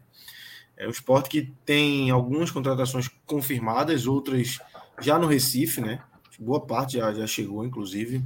É, jogadores que não foram oficializados ainda, mas já estão no Recife. É, e em paralelo a essa questão de. Lucas, antes de entrar no, no esporte, deixa eu só aproveitar aqui e trazer uma notícia Isso, importante. Claro. É importante, curiosa. É, o Flamengo estava perdendo de 3 a 0 para o Oeste, certo? João e João de Andrade Neto. João de Andrade Neto entrou no Twitter e falou assim: cheguei agora, estava 3 a 0 para o Oeste. O Flamengo acabou de empatar o Náutico pegar 3 a 3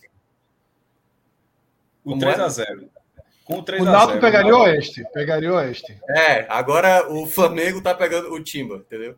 Somente. Aí o homem entrou, deu a tweetada, 3x3 Flamengo agora. Só para trazer aqui a informação antes da gente jogo grande, tirar aqui a jogo falta. Grande. É curioso, só curioso. Valeu, Grilo. Valeu mesmo. Mas, Fred, a gente tem em paralelo a situação de Oscar Ruiz, é, um outro nome que, que vem sendo falado o esporte negou, o, o próprio jogador no Instagram dá a entender que, que tem algo, o empresário do jogador diz que tem, que é Stefano, Stefano Pino, Pino, né? É, chileno, é, jogador de 1,99m, é, que ao que parece, é meio que o plano B do esporte, né? É, acho que porque o esporte já tem quatro, quatro, quatro estrangeiros, né? Tem aquele limite de cinco para jogar. Você pode ter quantos Os quatro que a gente está contando é Watson, Watson, né? Vanegas, Rai Vanegas, que são os dois confirmados. Isso. Aí tem o Blas, Blas. que está no Recife, mas não foi confirmado. Sim. E tem o Lucas Hernandes, que é o lateral esquerdo. Sim. Que Pronto, já contando com ele, né? Nesta quarta-feira, exatamente. Sim, exatamente. Com ele. Tá fechado. E aí, o quinto seria Oscar Ruiz, Pino. É... Ao que me parece, Pino parece ser um plano B. Eu acho que, que é, o esporte está dando uma amassada até ver posições, Oscar Ruiz. Posições bem diferentes, né? Eu acho que bem plano B né? somente por conta dessa questão do, do limite de estrangeiros em campo relacionados, que são os cinco. Né? Relacionados, né? Mas, eu, assim, sabe, Lucas, eu nem vejo problema começar, vou começar sobre essa questão dos cinco estrangeiros. Eu não vejo problema no calendário que a gente tem do futebol hoje você ter seis estrangeiros é. no elenco, não. Sabe? Assim, acho que dificilmente o esporte vai ter os seis à disposição para dizer, ah, então hoje eu vou ter que tirar um. E também acho que dificilmente os seis terão um nível de desempenho que, porra, todos vão chegar e vão jogar. Claro que você tem que contar com isso, né? Você não pode contratar o jogador Sim, achando, achando, que nem relacionado o cara vai ser. Mas é, é, eu acho que, que para mim não seria um problema trazer os dois, desde que haja uma adequação financeira. Por quê? Porque, e aqui é bom falar sobre, eu já vou analisando o time do esporte e as possibilidades. Rodrigo, eu acho que poderia até colocar o Blas, né, aí como o próprio Blas e o, e o Luca, o Leão lateral esquerdo e o meia, como opções aí no campo, né, porque são jogadores que realmente vão chegar, esses dois com certeza, para disputar posição no time. E mas qual é a questão do esporte? Na live passada, eu até comentei que achava esse esporte do ponto de partida um time melhor que o ponto de partida do Bahia. E eu não estou nem falando pegar 11 contra 11 você sair colocando quem é melhor, quem é pior. Mas eu falei isso por quê? Porque o esporte ele tem o sistema defensivo que funcionou de 2021, todo o sistema defensivo, sem nenhuma mudança, e você tem a parte ofensiva que funcionou na reta final da Série A. Porque se, é, é, engraçado dizer que talvez tirando o Zé Wellison, os jogadores que ficaram eram jogadores que a torcida queria que ficasse. Ok, tinha um, um, um, alguma divisão sobre Paulinho Mocelin, acho que a maioria preferia, até pela Série B. Né? Se fosse Série A, talvez Paulinho Mocelin nem tivesse a aprovação que teria. Mas ninguém se matou também, ninguém se mataria por ele também, né? É, mas se fosse Série A. Eu gosto mais. É, se fosse Série A, esses titulares que ficaram, exceto o Sander, que é muito questionado, todo mundo queria. Todo mundo queria. Até Everton Felipe, que Perfeito. só jogou bem na reta final mesmo, ali na reta finalzinha, mas a torcida gosta, né? Então, esse ponto de partida do esporte, para mim, ele é um ponto de partida é, muito bom. Dentro do contexto de um clube que foi rebaixado, dentro do contexto do clube que tem uma limitação financeira razoável. Só que a gente tem que colocar um asterisco toda vez que fala muito bom. Que é o seguinte: é muito difícil que o esporte atravesse 2022 com essa estrutura. Com essa estrutura tão pronta. É muito difícil. Que não perca Sabino, que não perca Gustavo, que não perca Mikael, que não perca Maílson. Estou dizendo os quatro. Mas Até Thierry teve, teve, teve sondagem de clube da Série A, né? Teve, teve. Chegou muito perto, Lucas. Eu hoje Isso. até soube algumas informações. Chegou muito perto. O Sport chegou perto de perder Thierry. Tá? Maílson teve proposta né, do Fortaleza, inclusive. Né, teve uma, uma, um início ali de, de esboço de negociação do Fortaleza por Maílson, né, que envolvia até o Hector Paulista, mas, mas não andou, naturalmente. É, Mikael teve proposta do Ceará, teve proposta de outros clubes do Japão, a gente sabe. Né? Gustavo teve proposta, mas o esporte segurou. Porém, essa segurada que o esporte deu não significa que o esporte tem condição de segurar para o ano todo. Não tem. O orçamento do esporte, Cássio já publicou todos eles, o orçamento do esporte conta com 20 milhões de venda. Conta, o esporte precisa desse dinheiro para fazer 2022. Porque até aqui. Um deles, né? Um deles, precisa de 20 milhões. 20 milhões. Não. É, aí, aí já é outra informação que eu não tinha. E, obviamente, a informação que o Fred está falando pode ser algo complementar. Já que ele me citou só dizendo essa informação que eu tenho é o seguinte, Fred, que o orçamento do esporte é de 59 milhões e que para chegar em 59 milhões, não é que o esporte precise fazer 20 milhões de venda, porque se for isso, não vai ter nem perto. A, a, e, se, e, e, se for isso, assim, é, a conta era o seguinte: vender um jogador, ou Mikael, ou Gustavo, e chegaria a 59 milhões. Mas essa uma venda não é uma venda de 20 milhões. Sim, Cássio, mas é, não, não necessariamente. Se for o caso, porque se for o caso, aí eu acho que a meta. A... Porque o orçamento é orçamento, né? Orçamento se tem, é, exatamente, tem uma projeção. É. Então, acho que. Aí eu vou dar minha opinião. O esporte não vai chegar a 59 milhões. Se ele tiver aqui. Não, Cássio, mas aí eu não estou nem falando, para não, não parecer que há um, um, um encaixe disso. Eu estou falando que o esporte conta com 20 milhões. Se é para orçamento, se é para ir além do orçamento, eu não sei. Mas, ah, conta... mas a informação que eu tenho é o seguinte sobre o complemento. Era uma venda, bate 59 milhões, mas pode vender os dois. Se vender os dois, é por isso que eu estou dizendo, eu não sabia, e pode ser um choque nessa informação que está falando, que uma venda o esporte considera 20 milhões. Eu não tinha essa informação. Mas, não, detalhe, não, o esporte não quer vender por 10 milhões, porque senão teria vendido. Não, mas pode inclusive, 15. Mas... Não, mas inclusive o que eu ouvi foi o seguinte, sobre a, a proposta que chegou do Japão. 10 milhões não resolve a vida. Eu sei que depois poderia ter mais. Como 10 milhões não resolve a vida, é melhor deixar o jogador. Porque centroavante... Não, não, só tô, só tô falando assim, é... a, a, conta para chegar em 59 não é vender 20. Eu sei. É porque, um o, é, porque o centroavante não dá. É muito difícil encontrar o centroavante. Então, assim, 10 milhões não resolve o problema do esporte, Mikael resolve. Né? Então, o esporte teve uma frieza daí. Então, esse elenco do esporte é um elenco que está em risco. Esse elenco do esporte é um elenco que está que a gente não sabe até quando o esporte vai levá-lo, tá? Mas é um elenco que a gente enxerga uma estrutura boa, uma base de sustentação boa. Considero o Nares um ótimo reforço, um ótimo reforço para a Série B, tá? E o resto Eu até escrevi é um no Twitter essa semana, para mim, o melhor. É... Conheço poucos outros, é, mas para mim, Nares é. é o melhor. É, a minha. Conseguiu entregar na série, na série A algumas coisas no Ceará. Novo ainda, né? Acho que pode, pode ajudar bem na Série B. E era meu, era meu complemento, Lucas. Os outros são enormes interrogações. A gente não conhece, a gente não acompanha. Mas eu sei que tem uma galera que estuda, que faz scout, que coloca uns vídeos, mas aí não, a gente não pode, porque Lênis arrebentava.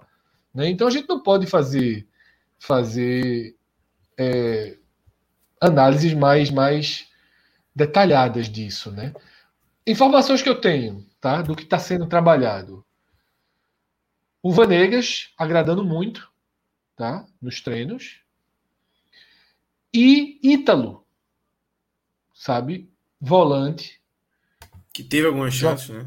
Jogador que Florentin tá sublinhando, viu? Porque desempenho muito bom até aqui, força física porque, detalhe, Florentin quer, já queria, né, mas agora que ele começa o ano, o ritmo de, de intenso de treinos, ele quer um time que corra o jogo todo, assim. É a, a obsessão dele.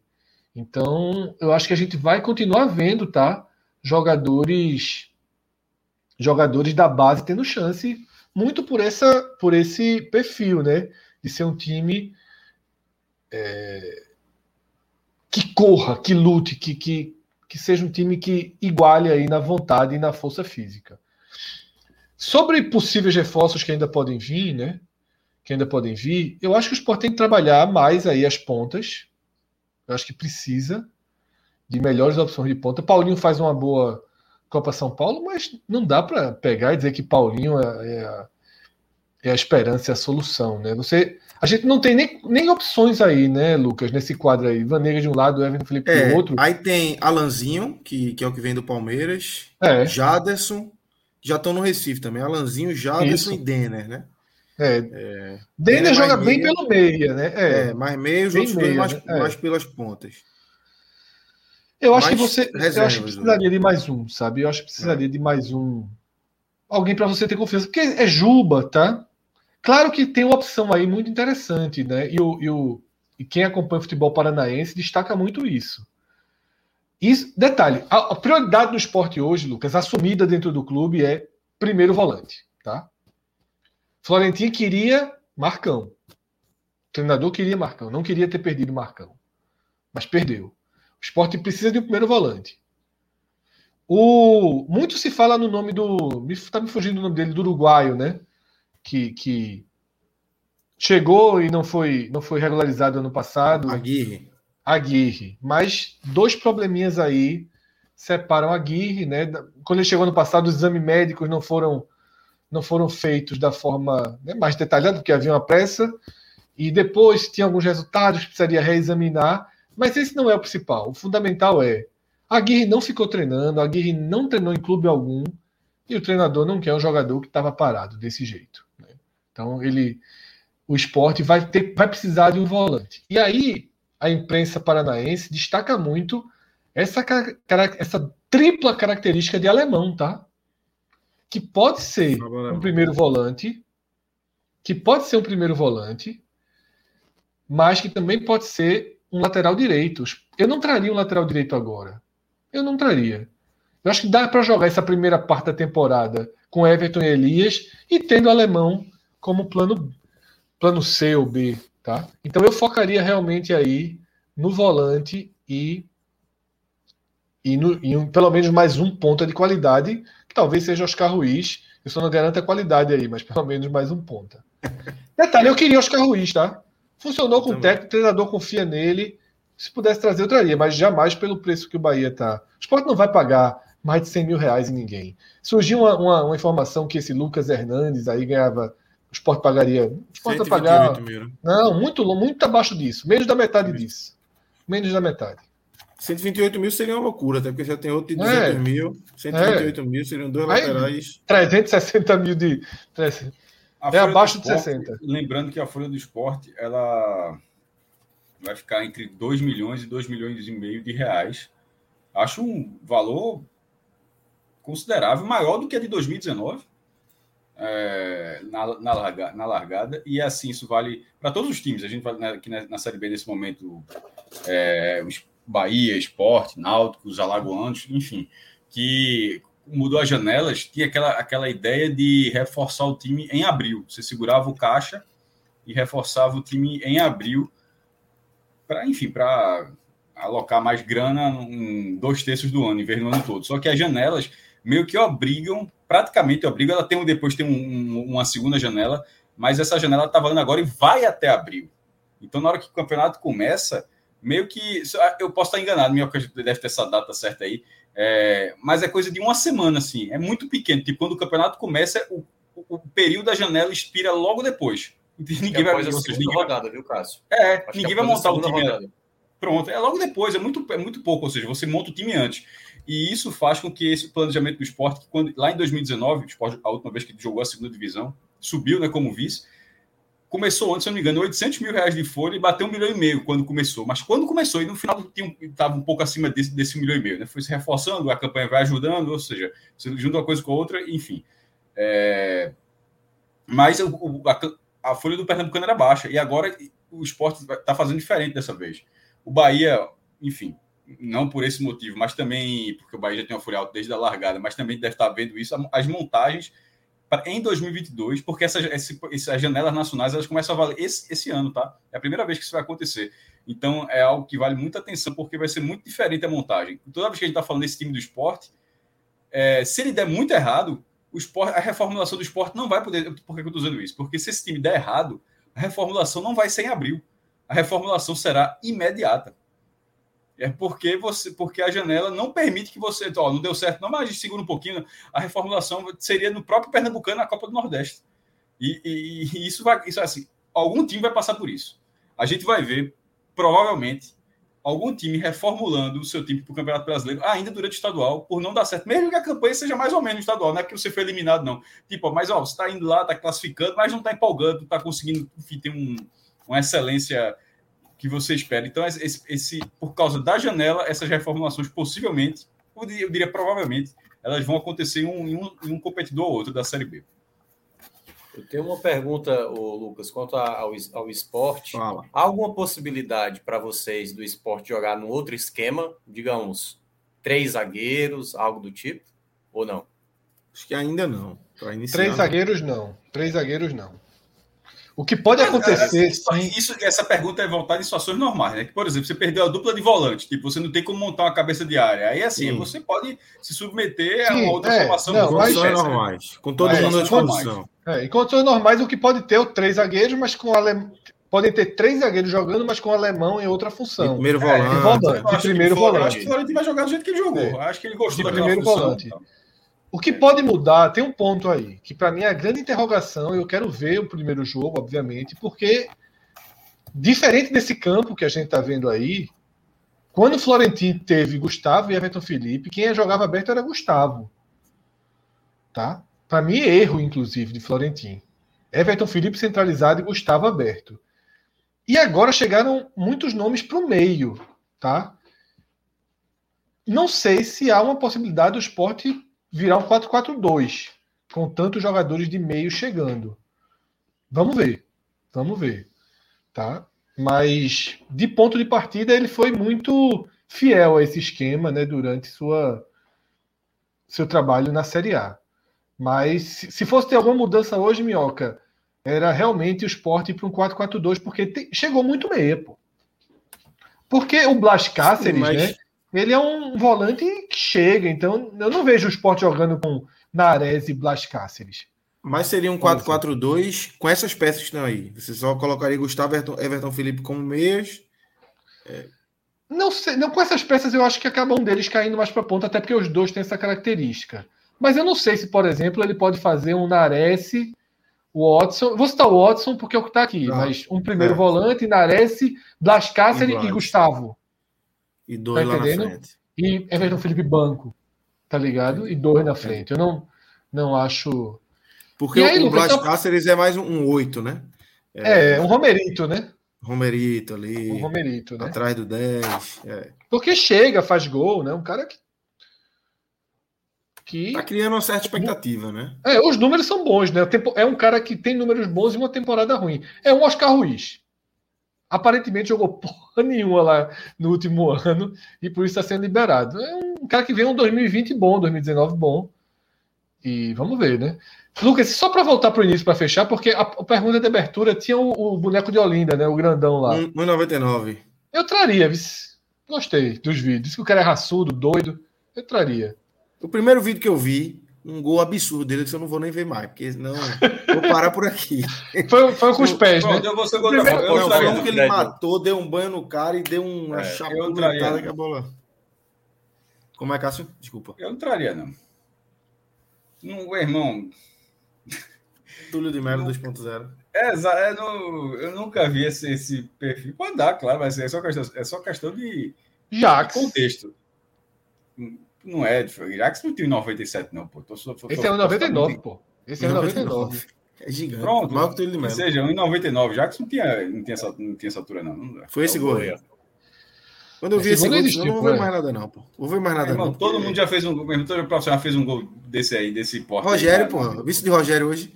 Isso aí é, Ontem, isso sei é o quê? É o Afogados, é o Afogados onde ele tava. Qual era esse Mas time aí que cara. tava enfrentando? Porque os caras tudo cara. baixinhos. É o Vélez, né? É o Vélez de onde esse aí? É, é aquele uniforme clássico. Fora de casa, viu? Fora de casa o gol. Parabéns. Eu não traria, não. Rogério meteu gol porra hoje lá no México. Jogador barato, eu traria. É, não Faz gol de não cabeça demais, Série formada, não. B. E outra coisa, é aquilo, né? Mikael, a gente não sabe se vai até quando vai. Então, dificilmente Mas aí não dá ter... confiar nesse cara sendo o Não, não, mas não é isso. Não, não seria isso. É porque Mikael é um cara que o cabeceio é muito forte também. O bom desse corte é o seguinte, ó. Eu disse não traria, Fez traria. Um desses dois cortes, pelo mau sentido, vai rodar. Vai. Se o cara vai rodar, né? Vai. Então, render. Lucas, se o Sport pede Mikael, é, o Sport vai trazer um, um centroavante que dificilmente vai ter o mesmo perfil de Mikael, né? O Broca ou, esse, ou esse cara é de 99? Esse cara Esse fácil, cara, pelo amor de Deus, pô. Tranquilamente, Fred. Pelo amor de É Deus, pô. Esse anda, Cássio. com Broca? Não, pô. Faz isso não, pô. Broca na B meteu gol, viu? Pelo amor Hoje, de Deus, com eu vi no confiança, eu vi caindo com confiança no Não, passado. pô. Condição nenhuma mais não. Ex-jogador, pô. Ex-jogador, pô. Se arrasta, então. nenhuma. Nenhuma, nenhuma, nenhuma. Eu, eu vou me abster desse, desse assunto. Eu- Não, você é broca. Você trouxe o broca aqui, você é broca. Não, não, não é isso, não. É essa É, contratação exatamente. aí, É. O quê? Sou Você é broca? broca. É. Na, na dívida com esse cara? Veja Sim. só, ah, foi só isso, broca. E broca eu sei que não é barato.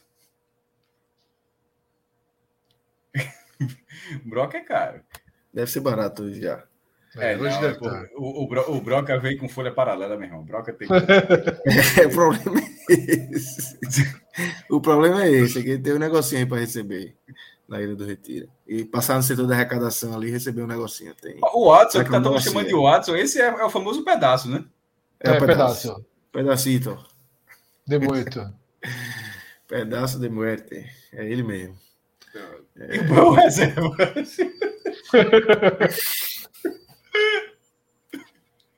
Meu amigo, é bronca, viu? Tá bom, essa Esse, dupla ó. Essa, essa quem disputa jogar tá boa. Não, veja só, quem jogar, porra, o cara tá vendo aí, você já sabe por onde jogar. Ai, Por isso, que a, por isso que a prioridade é o primeiro volante. É o né? primeiro que volante, O Fred né? falou que a prioridade é o primeiro volante. Precisa, precisa E esse, e esse alemão, ou então alemão começar realmente a já treina, já chega logo de volante. Aí, de pedaço em pedaço, a gente monta o morto inteiro. Tá montado já. Então, galera, acho que o esporte é isso, né? É, tá para anunciar aí Denas, Jaderson, Lucas Hernandes, ainda não não estão não tão confirmados. Estão Recife, Alanzinho também e Lucas chegando na quarta-feira. E vamos ver aí a, a sequência do mercado do esporte. Rodolfo, tá acordado, meu querido? Você tá. É hora de reinar, jovem. Vou lhe chamar agora, viu? Sempre. Vamos, fecha aqui que Vamos tem. fechar aqui, é, é, trazer mais um time da Série B aqui, falar do Náutico, Rodolfo, que tem... é, joga o, o- o campinho na tela aí, Rodrigo, para a gente já começar a discutir o Náutico, que tem hoje como notícia aí mais forte é, Leandro Carvalho cada vez mais próximo, né, Rodolfo? É, e aí, Minhoca pode trazer bem, bem detalhado o, o perfil de jogador que é turbulento e se junta ao que a gente estabeleceu semana passada como um elenco que já tem margem para muita turbulência, né? Com o Júnior Tavares, com o próprio Chiesa, que acaba é, te- tendo um perfil é, mais agitador. Mas eu acho que, é, além dessa chegada do Leandro, o principal é, agente de mudança aí, eu falo num, numa visão técnica, numa visão de expectativa mesmo, é a chegada do Ortega, não pelo nome do Ortega, mas pela saída de Álvaro como principal reserva de Chiesa, né, que a gente tinha identificado é, como a principal lacuna para para o que existia na semana passada, né? E ainda que o Ortega não, não seja nenhuma garantia de performance, que seja um jogador é, vivendo um momento de baixa na carreira, eu acho que já oferece uma perspectiva bem mais segura em relação ao Álvaro, que é um nome que dificilmente vai render além do que, do que rendeu até aqui. E o que rendeu até aqui, sem dúvidas, é muito pouco, né? Mas eu vou deixar o parênteses para a Minhoca falar um pouco do, do Leandro antes de passar para outra pauta. Minhoca, pode, pode falar um pouco aí do Leandro, como é que ele pode agregar e acrescentar nesse Náutico, Minhoca? Qual a tua opinião? É, eu falei aqui na semana passada do grande problema do Leandro Carvalho, né? É um jogador que te entrega mais cartões do que gols.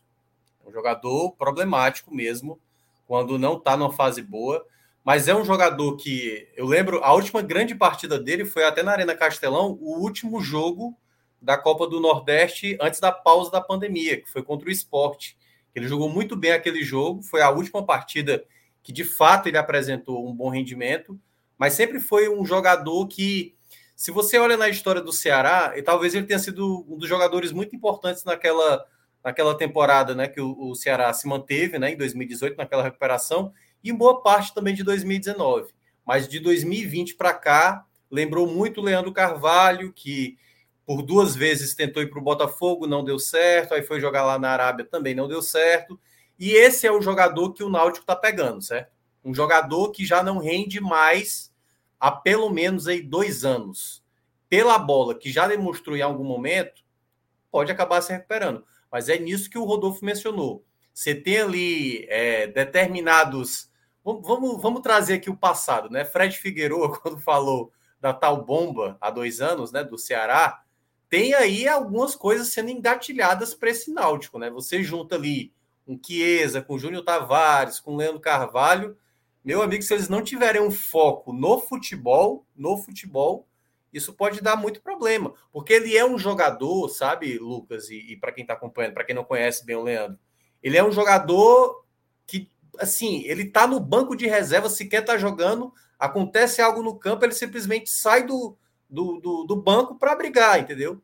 E toma amarelo sem estar tá em campo, às vezes. E isso é, é um problema que nenhum treinador do Ceará conseguiu controlar. Nem Lisca, nem, nem Guto, ninguém conseguiu controlar o Leandro Carvalho para essa questão né, de disciplinar.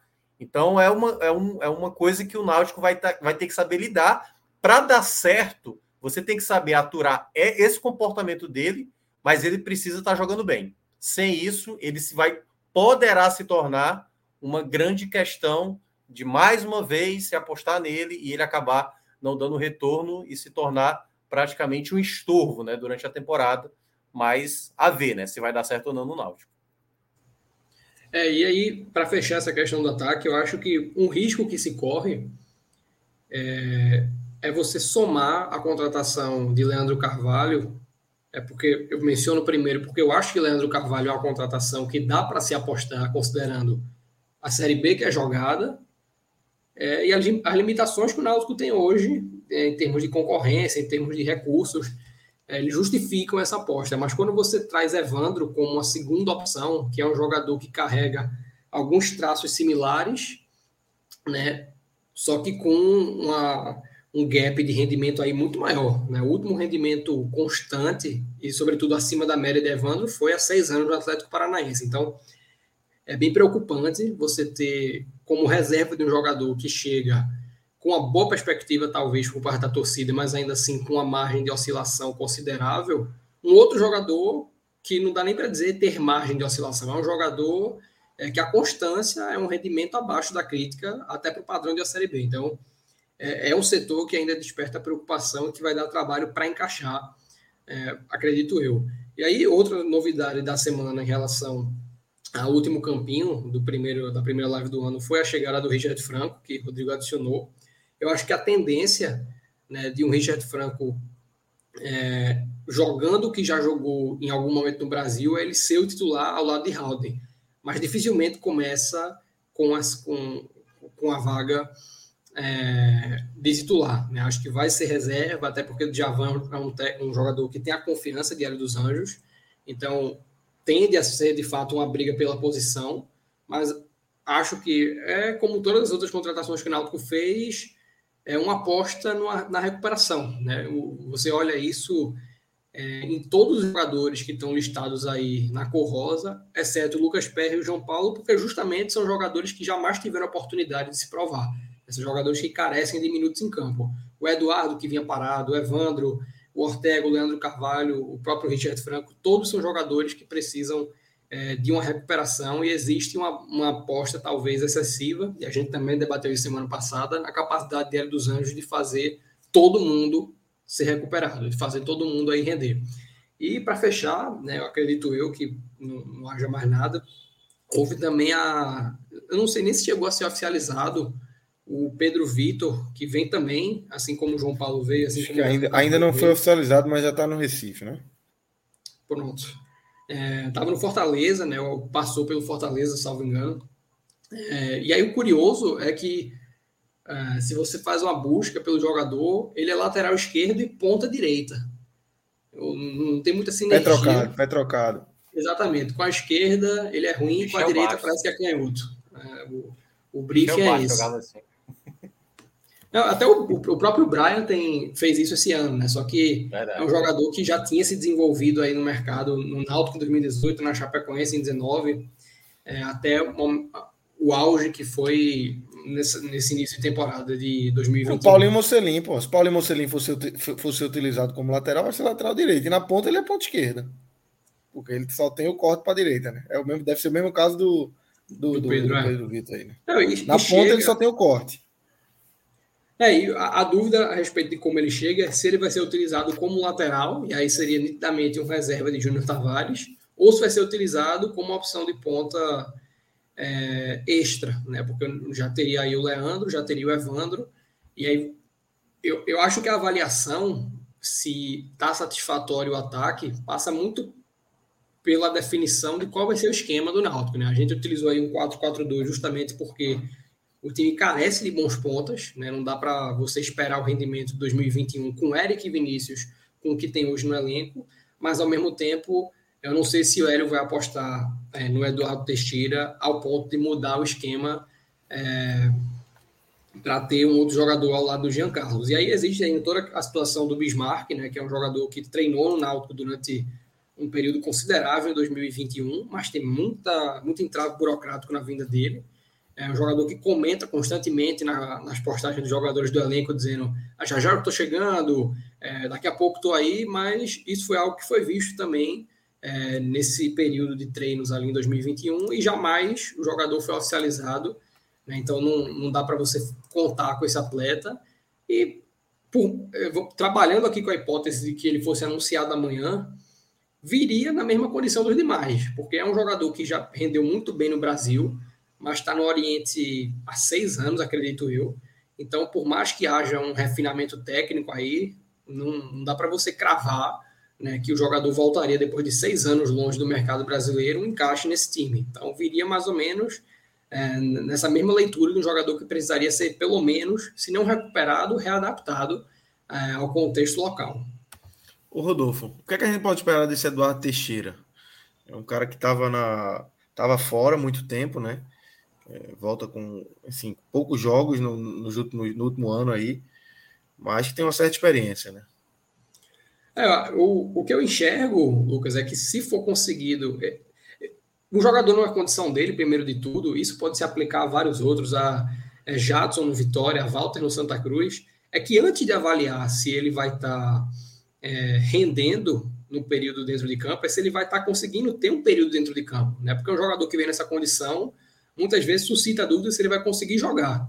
Não é nem se o técnico vai querer escalar, se ele vai ter condição de jogo e se essa condição vai ser traduzida numa regularidade, porque é, o atleta pode sentir cansaço, o atleta pode não conseguir ter uma sequência, o atleta pode sofrer com lesões. E isso vale, por exemplo, para o caso do Iago no Náutico esse ano, que foi uma aposta, né, uma aposta do Náutico consciente do risco.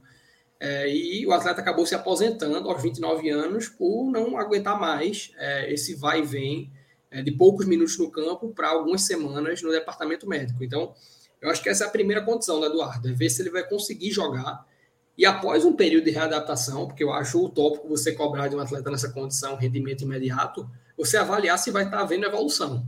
Uma vez que é, haja essa condição, né, você avalia se o atleta está conseguindo evoluir, e se há essa evolução, aí sim eu acho muito interessante, porque quando jogou no Brasil, né, e eu é, nesse sentido só me recordo dele no Bahia e no, no Ceará, era um atleta que não, não tinha intensidade de sobra, mas era um atleta com um nível cognitivo mais alto, que ao lado de o Jean Carlos aí é, traz uma dinâmica para o meio de campo bem interessante.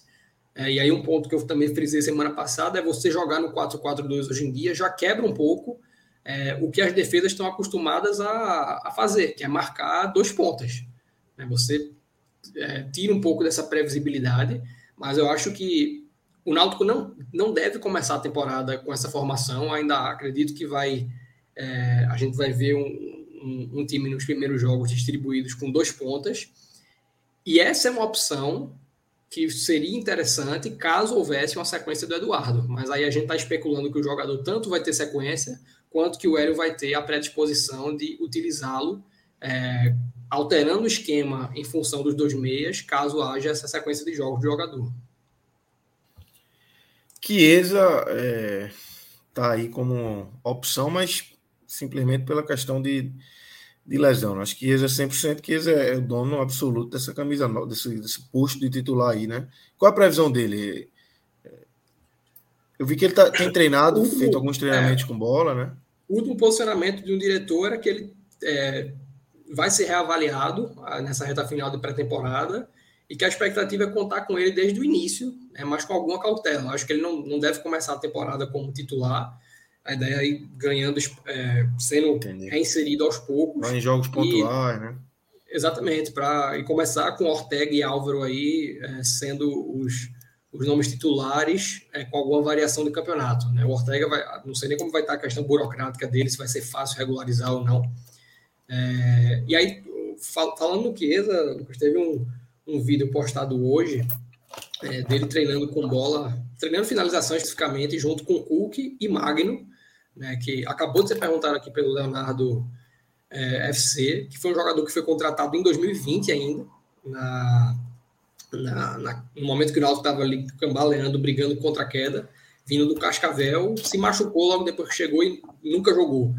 Né, e estava hoje treinando finalização. É um atleta que, é, assim, a última temporada dele foi no, nível de Série D, então ainda que ele tenha tido algum destaque, não, não dá para você fazer. Vou abrir para Cássio logo, porque já, já complemento de acordo com a observação. Falei, mestre. Não, pô, completa. Eu levantei o dedo, é, é primeira vez, pode completar, pô. Tá. A gente tem alguma, algo a falar do não, jogador, pô, mas... Não, não era, não era observação sobre o que você está falando, não. Pode continuar. Beleza, então, assim, quando o cara vem de uma série D, né, naturalmente você é, já fica um pouco reticente porque a exigência do campeonato é outra. Né? No, no, pelo menos na, na, parte técnica a gente pode atestar que é diferente. E no caso dele, que é um atleta que vem aí de mais de um ano sem jogar, eu acho que não dá para você contar como uma opção. É um jogador que, se conseguir jogar, você vai ter que ter essa consideração ainda maior do que no caso do Eduardo, é, mas com uma expectativa de rendimento bem mais baixa. Né? A expectativa de jogo, de minutos dele em campo é menor e a expectativa por por qualidade é menor ainda. É um jogador para ser testado no, no, momento em que haja um conforto para fazer esse teste, né, um momento que o Náutico já esteja classificado no estadual, é, num, num, jogo em que já esteja mais segura é, a, o resultado da partida, é, e aí fazer avaliações para entender se existe margem de, de, utilização do jogador. Mas eu, particularmente, não, não, nutro muita expectativa, tanto porque não acho que ele vai ter muita oportunidade, e mesmo que tenha, é, não me parece, pela idade, pelo que eu vi é, no momento da contratação, ser um atleta que, que possa agregar no nível que o Náutico precisa. Rodolfo, é, a, percepção que eu tenho em relação a, a, ao sentimento do torcedor do Náutico sobre a montagem desse time é um, me parece ser um sentimento positivo. Assim, acompanhou essa brincadeira, os psicopatas dos aflitos, assim, cheio de cara teoricamente problemáticos e tal, essa junção, tudo, mas tudo se levando até, até isso com bom humor, que poderia, em outros momentos, poderia ser um problema, mas meio que teve um abraço de que está sendo uma boa montagem.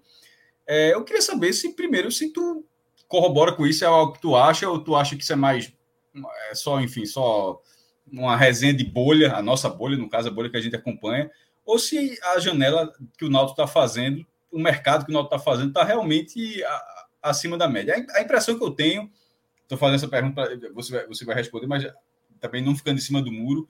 Eu acho que tem um pouco mais de empolgação do que de time. Totalmente, Cássio. Eu, cheguei, eu no grupo que eu participo, houve quem dissesse que era o melhor mercado do Náutico em muito tempo. Né? Eu não podia.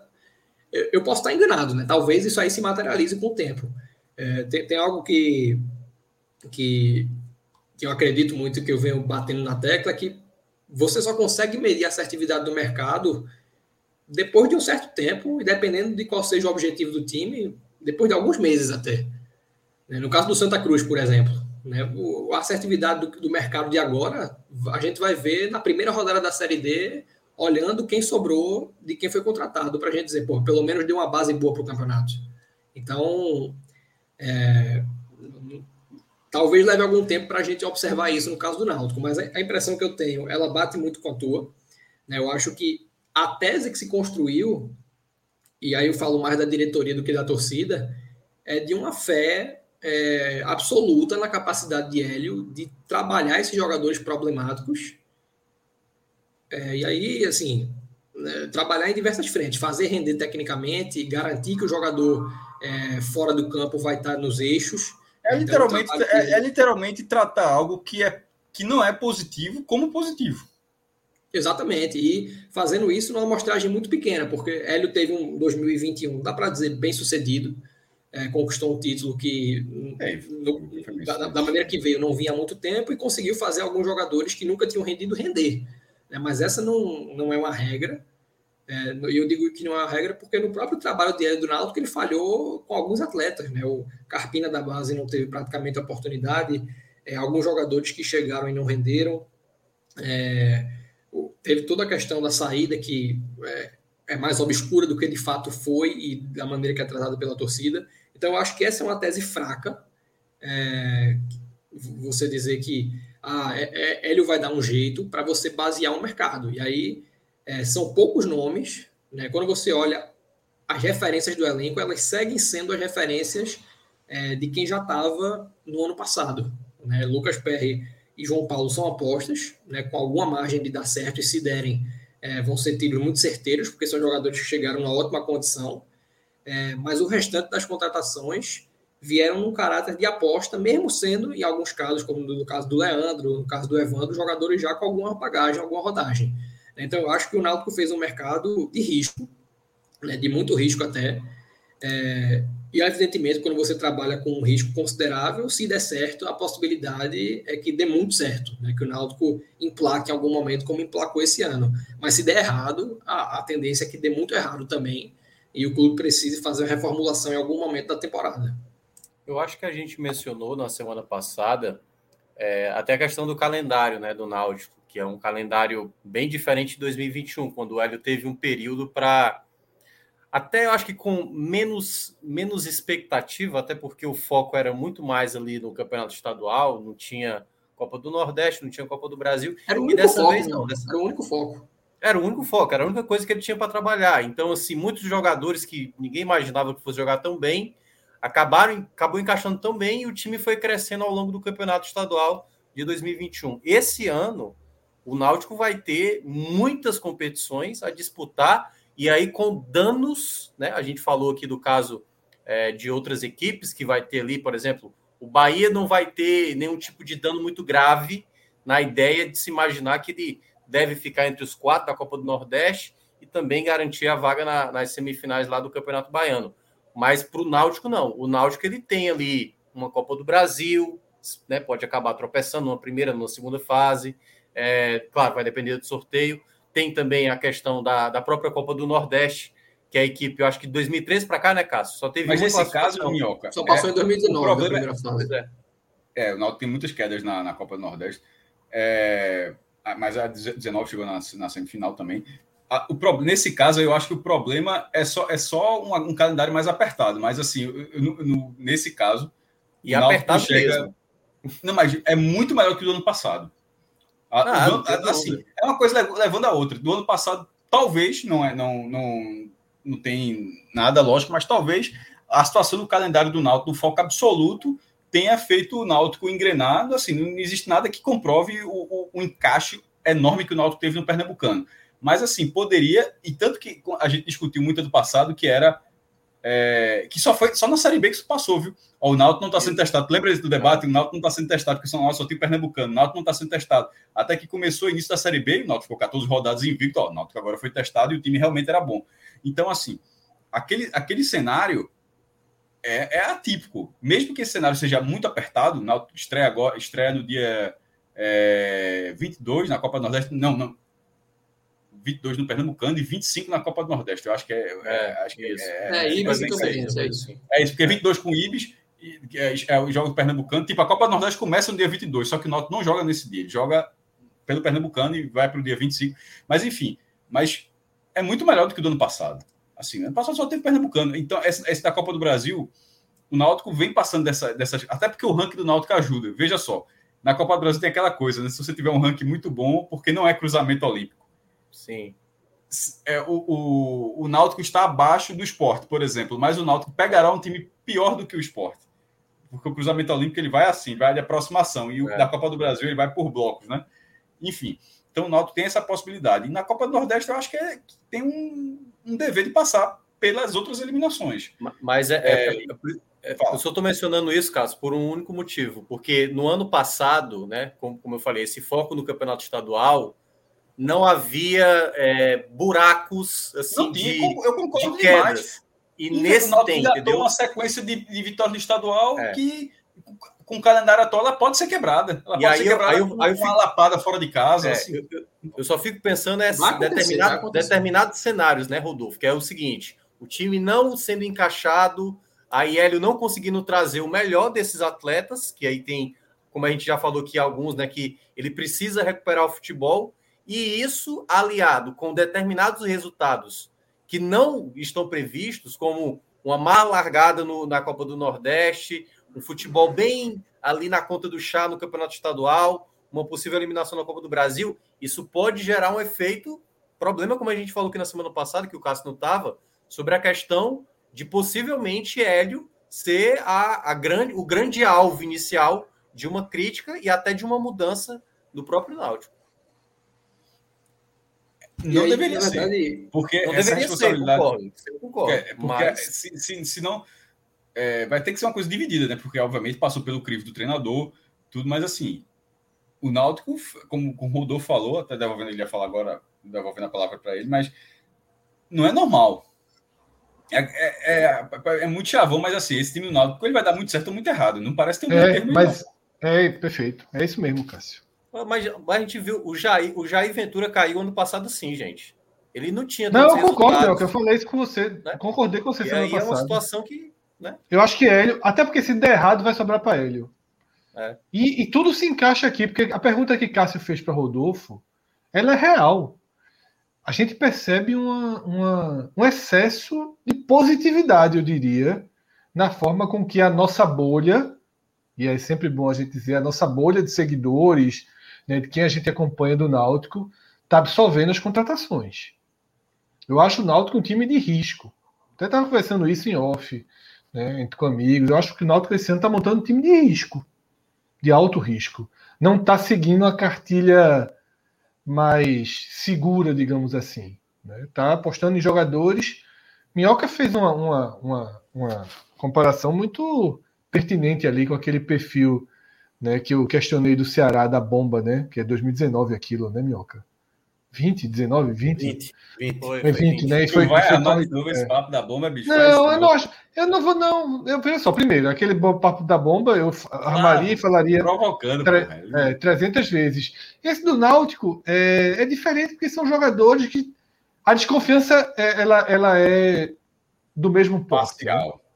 Ela é do mesmo porte. Naquele momento é que a torcida do Ceará não estava jogando interrogação nenhuma sobre nomes que deveriam ter muita interrogação.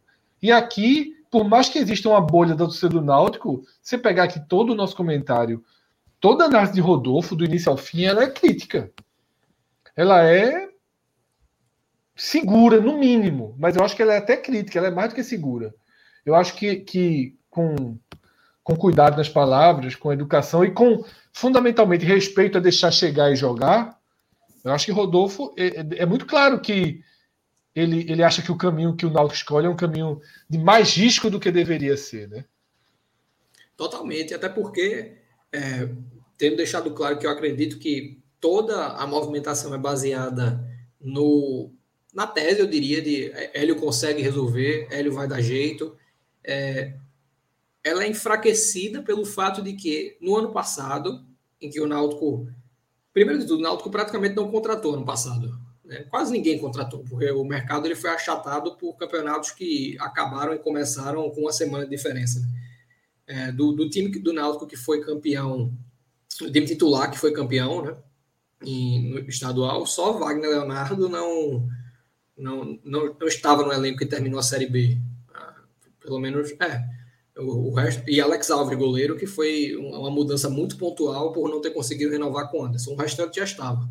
Então o Náutico praticamente não contratou. Hélio já conhecia boa parte do grupo há alguns meses e havia uma lua de mel considerável entre Hélio, torcida e diretoria, porque Hélio havia protagonizado uma reação de permanência na Série B que era muito improvável quando ele chegou. O Náutico estava oito pontos de escapar, né, de sair da zona de rebaixamento, que já não existe esse ano. Né? Existe ali um, um carinho, dá para dizer que existe, porque deu uma permanência improvável, trouxe um título que não vinha no, na circunstância que veio há muito tempo, mas foi uma relação desgastada Com a diretoria, pelo né, que aconteceu na Série B, sobretudo com a Existem diretoria. maneira com a diretoria, com, com o presidente do clube hoje, na verdade. É, e com, e o com um, um processo correndo em função de atrasos enquanto o trabalho ocorre, né? Então, eu acho que nem Hélio vai ter paciência. É, Hélio já deixou o Náutico uma vez no meio de um trabalho no, no estadual de 2007 para comandar, acho que alguma seleção no Oriente. Né? Aliás, É, aqui em Fortaleza, Rodolfo, ele é conhecido. Eu acho que já largou Fortaleza três vezes. É, então não, não, não é algo fora do, do roteiro. E como o Fred frisou né, no programa passado, o Hélio não saiu do Náutico em 2021 é, por, por- por desgaste ou por é, achar que era a melhor decisão para o clube. Hélio saiu e aí a, a linearidade, da, a cronologia das coisas deixa isso muito claro, porque existia uma janela iminente de contratação pelo esporte que estava na Série A. Né? E, e momento Fechado, ele- com, fechado com, com parte da direção do esporte, pô. Fechado. Pois é. O nome foi Então- vetado na última instância, por questão financeira. E pronto, nesse sentido, eu acho que nem, nem Hélio teria paciência é, de desenvolver algo no Náutico em meio a uma turbulência muito grande, caso essa turbulência ocorra, e nem acho é, que torcida e diretoria é, dariam o mesmo voto de confiança que deram ao longo do estadual, porque ainda que o Náutico tivesse chegado é, classificado em primeiro lugar com alguma folga no estadual, não foi uma primeira fase assim é, encantadora. O Náutico fez muitos gols, mas tomou gol em praticamente todos os jogos que jogou. Chegou na última rodada levando uma goleada do esporte na Ilha do Retiro, perdeu 3 a 0 e na verdade foi esse jogo que mudou o curso do campeonato, porque dessa partida o Náutico saiu é, com duas mudanças que se provaram essenciais, que foi a saída de Rafinha na lateral esquerda para a entrada de Brian, que foi decisivo no, no primeiro jogo jogando em cima de Patrick, é, e a entrada de Wagner Leonardo, que fez o primeiro gol, do, que fez o gol do Náutico no, no jogo de ida, no lugar de Ronaldo Alves. Então, o Náutico teve teste, teve margem para testar é, sem, sem, sem muito desafio, né? E teve encaixe de um treinador que já conhecia todo o elenco que estava com ele desde a da Série B. O cenário para esse ano é diferente, é, o nível de desafio é diferente e é, o grupo foi, é, assim, é, modificado consideravelmente em relação ao ano passado, ainda que exista esse esqueleto em amarelo aí. Então, assim, acho que a leitura se resume a isso. É um mercado de risco, né? Que a probabilidade de, quem chegou dar errado é maior do que de dar certo. Se der errado, vai dar muito errado, e se der certo, é, tende a dar muito certo mesmo, porque é um encaixe muito improvável. É isso. Vamos se manter aqui, Fred, mais um pouquinho na Série B. É, a gente tem os dois alagoanos, é, CRB e CSA. Vamos começar com o CRB, Fred, trazer aqui, que confirmou o Selmo Ramon. Eu achei uma boa contratação é, do, do CRB, uma boa Boa aposta aí contratação, muito boa. Para ser o 9 aí da Série B. O Selmo Ramon Muito bem na- na Chapecoense, é essa, né? Aqui na minha casa nós servimos a Anselmo Ramon e tinha um, um, até, um memezinho da casa. Faze, fazedor de gol. De gol. Fazedor, fazedor de gol. Gostei da contratação de Gilvan também, zagueiro, que subiu com o Botafogo. É, fez um. Manteve Diego Torres, né? Que é o que acaba sendo. É, vem sendo um destaque do, do time aí, do clube há algumas temporadas, né, Fred? E tem Raul Prata, né? Por aí. E Eu aí, sei que Raul correção- Prata, eu sei que Raul Prata tem algumas correções. Comentário né? do bote agora. Bora ver o bote. É o bote que vai falar agora. Vamos ver. Rodolfo, corrige logo tudo que tem que corrigir aí, porque tá precisando de a- esse time aí, nosso nosso auxiliar técnico montou meio Não, é, na, aqui. na verdade, isso aí. Tem mais de não é 11, nem- viu? Eu tô ficando doido. tô brincando. Tá certo. Aí é foda. A dúvida que eu tinha quando, quando escalei aí para Rodrigo montar era quem seria a dupla de zaga de Gum, né? Porque te- teve alguns zagueiros chegando. É, mas na verdade a correção não era nem essa, que, e eu acho que dá para relevar o, o erro tranquilamente, é que Raul Prata, nesse time aí, ele é Exatamente. lateral direito, de fato. Era isso que quer dizer, é o homem lateral trabalha, o homem trabalha em qualquer uma das duas. Lateral, útil, todo mundo sabe. Pode chamar o bote aí. Lateral que faz sua parte. Não duvido que ele jogue na esquerda, mas mas ele Mas é- é- obviamente é- chega como foi- direito, né? A lateral que ele tá jogando, sempre o pessoal fala, bota ele do outro lado. assim. É foda, pô. É. Nada, Desloca, aí nada, bota- nada. E eu também acho que ainda, Michael bicho. Douglas, é é, Michael não. Douglas, Michael Joga Douglas aberto. joga aberto, né? Michael Joga Douglas aberto. não né? joga, não joga pelo meio. ele, ele chegou agora, ele estava voando no CRB no início de 2021, acho que era um dos artilheiros da Copa do Nordeste, mas teve uma lesão grave. E ele volta agora, eu não sei se com status de titular, mas eu acho que a tendência é que jogando ele consiga recuperar essa vaga é, junto do Diego Torres. E não sei se algum dos dois vai, vai estar na ponta, se vai ser é, um esquema com dois jogadores na frente, mas na frente, no- na linha de frente, eu acho que o CRB é um dos times que tem mais opção nesse início de ano, com Rodolfo, nível de teste. eu, ia, eu acho que assim, trazer o CRB aqui, depois da gente fazer Bahia Esporte Náutico, para mim traz uma pergunta. Eu já vou até numa análise. Eu não vou nem entrar aqui se é melhor ou pior. Mas a distância, né? Você não pega um elenco, um time no papel do Bahia, do Esporte Náutico, assim, o CRB tá em outro patamar, não, muito abaixo, não. Joga o mesmo jogo, né? Joga Total. esse mesmo jogo. Joga e, assim, é um time que, é, a despeito do, do imã que tem com a Série B, flerta com acesso há alguns anos. né? Nunca chegou a Isso, ser é. efetivo de chegar na última rodada brigando como o CSA chegou nesses dois últimos anos, tendo subido já anteriormente. Mas é um time que flerta com acesso, que está encontrando a identidade, que vai. Para mim, sempre pecou e não conseguir deixar uma, uma espinha dorsal de um ano para outro. Sempre mexeu muito, é, talvez emocionalmente mexido com os fracassos de, de não conseguir subir quando o CSA conseguiu tão rapidamente. Mas aí vai ficando uma espinha, né? Claudinei tá aí, tem pelo menos umas quatro temporadas. Né? Jean Patrick já foi e voltou. Mas É, isso aí Diego é, isso é ponto negativo, viu? Mas tem a confiança lá. É, pelo amor de Deus. É, e, pô, Diego Torres é, é ponto não, Diego, não. Diego eu gosto, Diego eu gosto. Tô falando de Jean Patrick, né? Não, eu entendi. É, mas como um todo, eu acho um time sólido. Eu acho um time que seguramente a gente aponta como uma equipe que vai estar entre os 10 primeiros, com alguma margem de brigar em cima. né? Obviamente É. que existem outros times do campeonato que estão seguramente acima, mas é o que você trouxe, né? Não, não deve nada a ninguém nesse campeonato. É montado para isso, né? Pode dar errado, mas é montado para isso. Você traz um, um Anselmo Ramon, você, você faz você faz apostas muito interessantes no mercado, é uma incursão boa no mercado. Tá? É, é, aqui na Henrique Chagas está melhor que os três. Eu não, eu não concordo. Eu não acho que está melhor que os três. Não acho mesmo. É, Lula está essa, silencioso. essa pergunta faz É. assim. Porque tem a questão coletiva, mas tem a questão individual. Lula, daí, desse time do CRB, quem tu trocaria no time do Bahia, por exemplo? É, trocaria ninguém. É. É, é perfeito. Não trocaria ninguém. Exatamente. Cássio, É como- perfeito. É como geralmente eu falo, sabe? Tipo, a Série B é tipo. Como é que é? Corrida de kart, né? É como se o motor fosse igual para todo mundo, o que muda ali é um acertozinho para um, para outro, um técnico Muitas certo, vezes, um no jogador. caso, o que muda é o peso do piloto, pô.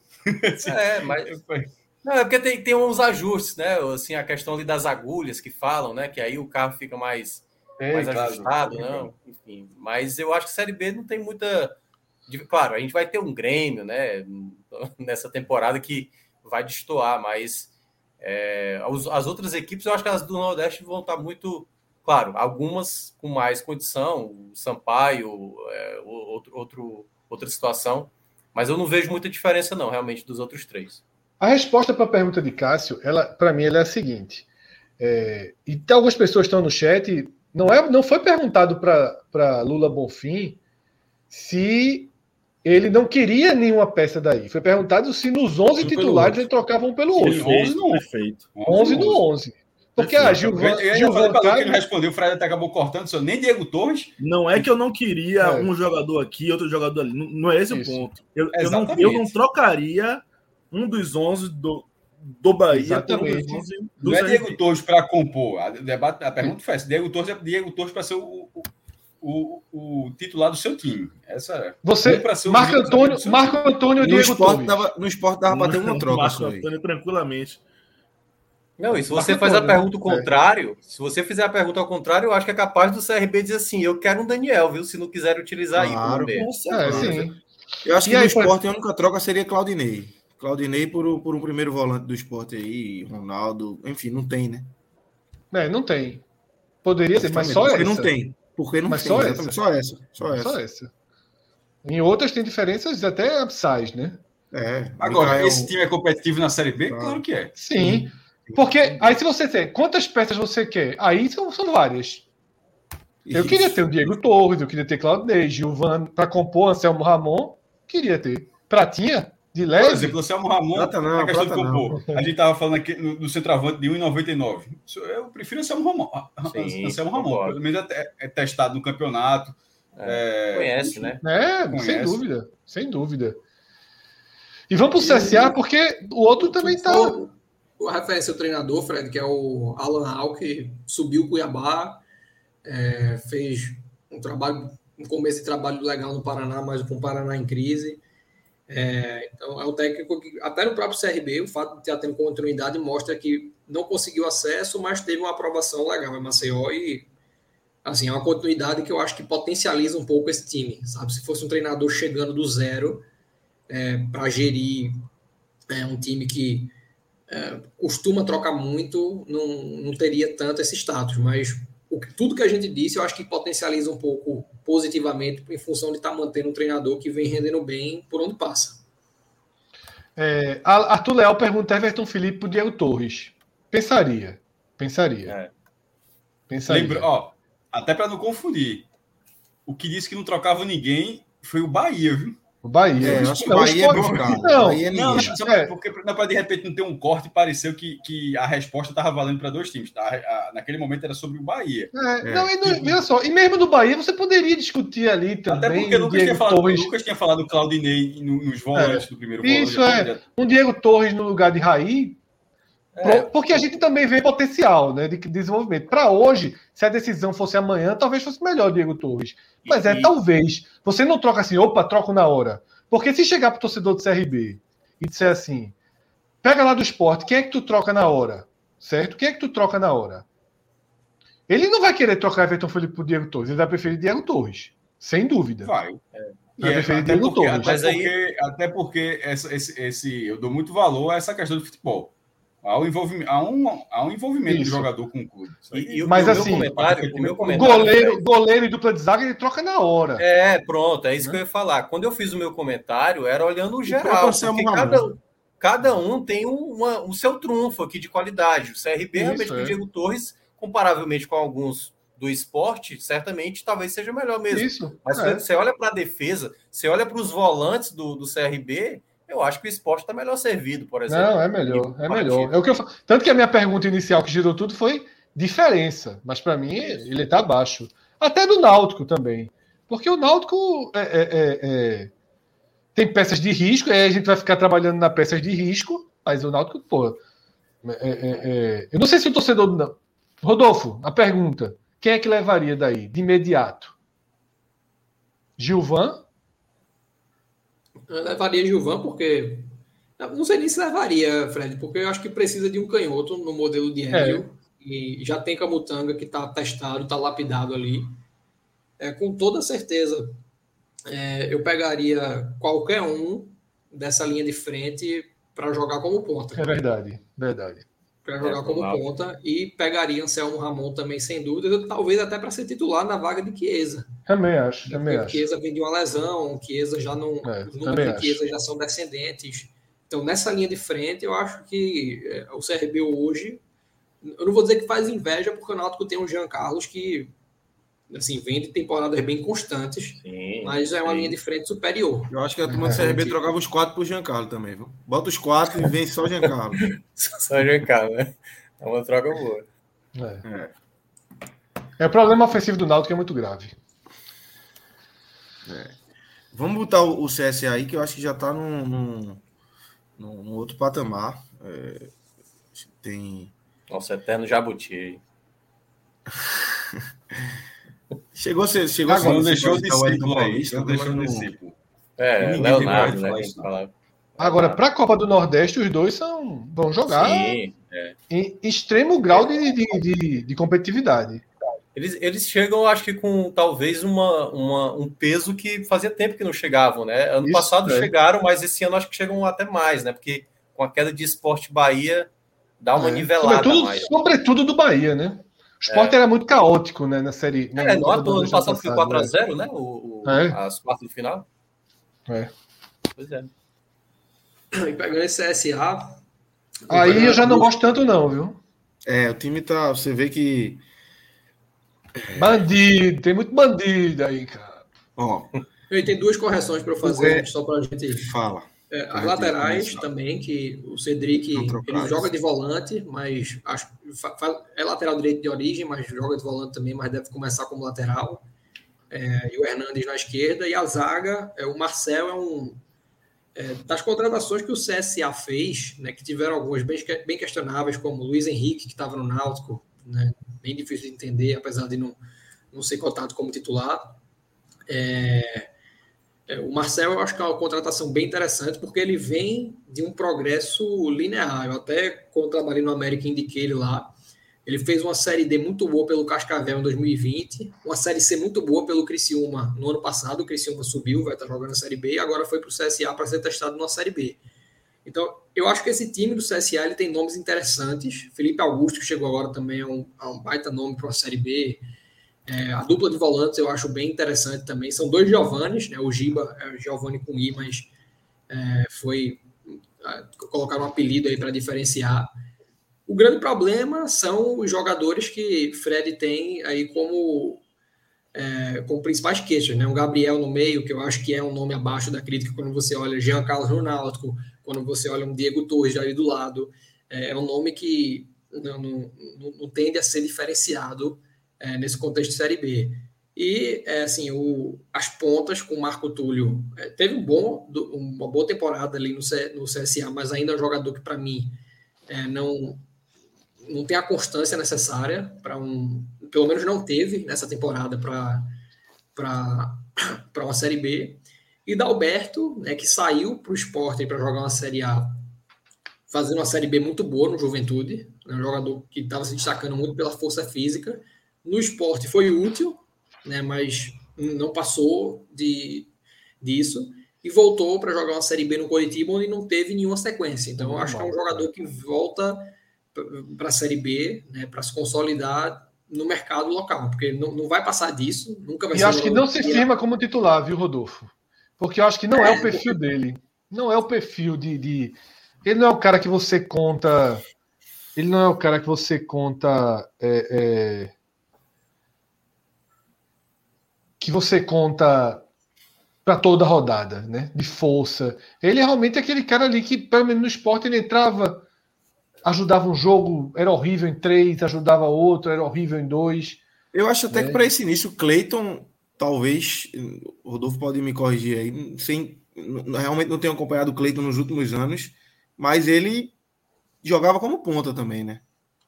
Então, assim, não sei se. Felipe Augusto, esse time ele tem essa carência do. Eu acho que até nesse início da Alberto. É. Felipe Augusto também joga de ponta. É, não, não, tem esse 9 aí bem definido como o, joga, o homem gol do time. E o próprio Della Torre não era no ano passado, né? Della Torre sempre foi ponta. Della Torre nunca foi um jogador goleador. E na temporada passada, é, como o Vinícius no Náutico, por exemplo. É, acontece, foi, teve uma grande assim, temporada. Né? É, mas, assim, tem algumas observações aí também. O Gabriel, que estavam é, trazendo nos comentários, jogou realmente nessa Série B muitas vezes como segundo volante e pode vir jogar dessa forma, mas existe essa carência hoje no, no CSA de um 10 é, Bruno Mota jogou em alguns momentos desse jeito, mas também jogou como falso 9. Então, são duas posições aí que eu acho que precisam ser resolvidas. Uma é definir quem vai ser esse cara centralizado, né, que eu particularmente não tenho isso visível. Poderia ser Marco Túlio, Felipe Augusto poderia estar numa ponta ou na outra, é, e definir quem vai estar com a camisa 10, quem vai estar coordenando a armação do time. É, mas assim, um, um ponto positivo do CSA é a constância do trabalho de Mozart no CSA, né, porque não teve é, é, em outros lugares até então.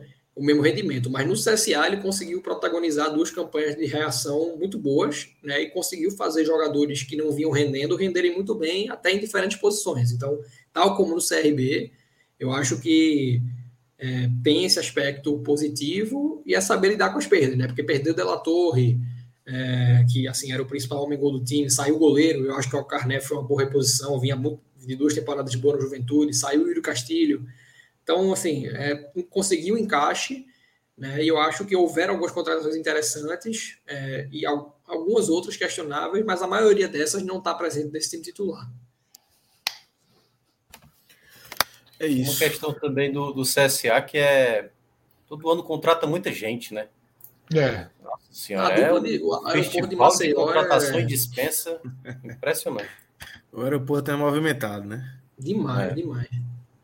Acho que é. Tuma, tuma gosta. Mas vamos embora, vamos seguir aqui. E aí a gente fecha a Série B e Minhoca. Vamos para a Série A. Vamos falar agora dos dois cearenses, Fortaleza e Ceará. É... Fortaleza fez um post enigmático nesta terça-feira, né? Ou não, né? Ou não, né?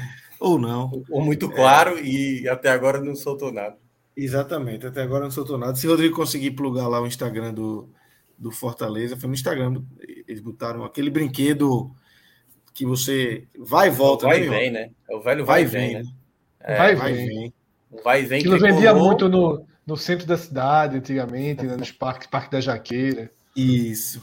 É. Zoológico ali na frente, naquela pracinha. E aí, quem que vai e vem? Ederson, né? É. Todo é, mundo. Lógica, né, cara? A Exatamente. lógica, assim, e, e, por alguns movimentos da, da última semana, né? No final da semana passada, aí, ó. Aí o vai e vem para quem está acompanhando na imagem. E encaixa no Ederson, primeiro porque o, o Ederson viajou e veio para cá. O time se reapresentou ontem, então ele está aqui em Fortaleza. E tudo parece indicar, após possivelmente o Corinthians confirmar que Bruno Melo né, vai ser de fato emprestado né, do Fortaleza para o Corinthians. E isso sendo confirmado, deve acontecer a mesma coisa, o empréstimo do Corinthians novamente para o Fortaleza do Ederson. Então, essa essa deve ser a novidade que muita isso foi postado há, há muitas horas atrás, né? Acho que aí tem o quê? Oito horas atrás. E aí, geralmente, quando vem uma, uma brincadeirazinha dessa, minutos depois vem a confirmação. Né? Exatamente. A confirmação. Enquanto uma simplesmente soltou e, e deixou. É, soltou, né? Mas na lógica desse vai e vem era que Ederson estava para ir e acabou vindo, né? Claro que nesse caso de Ederson é muito curioso, né? Desse é, pelo lado do Corinthians, Diego Valença, que é apoiador, segue acompanha a gente também do canal Yutimão, é, focado no Corinthians, mas mesmo assim ele gosta muito da gente, ele acompanha muita gente. E ele levantou um debate que, que eu achei interessante. Gente, acontece muito aqui, mas foi pelo lado de lá do Corinthians assim, é raro que você empreste um jogador, esse jogador tenha destaque, ele teve destaque, Fortaleza foi G4 no, no Campeonato Brasileiro. Esse jogador se valoriza e o outro time reempresta esse jogador. Aí, aí a, a, queixa dele pelo lado do Corinthians era de que assim, qual era o papel do Corinthians é, nisso? é um empréstimo, ou seria, seria um empréstimo, na verdade, com prazo de validade muito curto, talvez, para o Fortaleza. Que, que, era o debate justamente que talvez não seja um empréstimo que, que, que, o garanta até dezembro de 2022. Que seja um empréstimo muito, empréstimo muito mais flexível. Porque faz muito sentido. Porque, assim, a pergunta é: o que é que o Corinthians está ganhando em emprestar o jogador, valorizar o jogador e reemprestar para o mesmo time? Aí, aí, Esperou é, a negociação que não veio, o, né? O, question, o, questionamento dele veio primeiro como queixa, lembrando assim, foi, eu achei muito curioso que veio como queixa e a disso gerou um debate e eu achei muito interessante. Veja só, talvez não, não é que não veio, Fred, não veio nos termos que o Corinthians espera, Sim. porque pelo que, pelo que ele jogou é óbvio que o cara que, que o cara que veio alguma coisa, é óbvio que veio. Pô, vem, vem mas se esperava do exterior, né? Porra, não, se esperava do exterior, né? É. Então, mas repetindo, pelos termos que o clube espera, porque vem em proposta para tudo quanto é tipo de jogador, quanto mais para o jogador que tem destaque. Pô. Então, que veio alguma coisa veio, de repente não veio porque o clube esperava. O clube, ó, por isso aí é melhor ficar. Lembra aquela mas história? Fortaleza de... deve ser empréstimo pago esse ano. Né? Se não foi pago ano passado, esse ano deve ser empréstimo mas, pago. Mas é, é, é um pago É. que não é a ordem de, é- é a ordem que não é a ordem de receita do Corinthians, pô. Tipo, que é assim, é um pago que pro Corinthians é aquele, sabe aquele negócio que o Corinthians sabe, mesmo? É, é Vai jogar pagar isso, Libertadores, pagar- né, Cássio? Valorização, você Então, aposta, você Mas segue é, meu ponto é apostando. justamente é esse. É- esse é ponto absoluto. Esse é o ponto forte. A questão da idolatria, eu acho que o Corinthians não faz a menor diferença pro Corinthians. Eu acho que o que faz diferença é onde o cara vai jogar. O cara vai jogar Libertadores. Essa é esse que faz diferença. Mas eu acho que está muito mais na abertura de negociação desse momento do jogador. De, de ser algo muito mais. É, como a gente estava falando há pouco do, do esporte, deu exemplo, ó, esse time do esporte dificilmente algumas peças talvez cheguem em dezembro. Vai começar o ano, mas assim, até pelo, mas é, no caso a ju- justificativa do esporte era a questão do orçamento. Que essas pelo orçamento do esporte essas peças hum, dificilmente vão ficar aí, vão ficar porque o clube não tem dinheiro.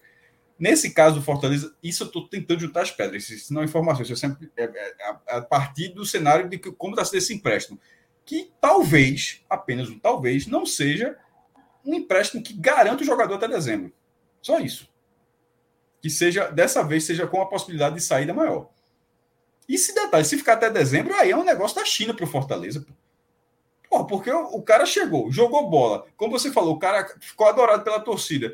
O, a, o reempréstimo era algo muito difícil. Você conseguiu, de repente, você consegue esticar o ano inteiro com o cara, então, pelo amor de Deus. É um dos melhores negócios dos últimos É, tempos. ou- ou- houve algumas. cara dois anos sem comprar o cara. Assim, Porra. É, e ainda dan- dando certo, né? Agora sim, E ainda dando houve, uma, certo. é, houve ainda uma situação que o Atlético Mineiro também teve, tentou é, o empréstimo, né? Assim, antes mesmo do Corinthians, e o Corinthians não, não quis negociar porque queria realmente tentar vendê-lo e só aceitava é, que alguém tivesse o Ederson se realmente fosse para alguma compra. E aí, como o Fred mencionou, não houve nenhuma proposta de fato que agradasse o Corinthians. Com isso, ele poderia ter sido emprestado para o Atlético Mineiro, mas eu acho que talvez o Corinthians deve ter imaginado.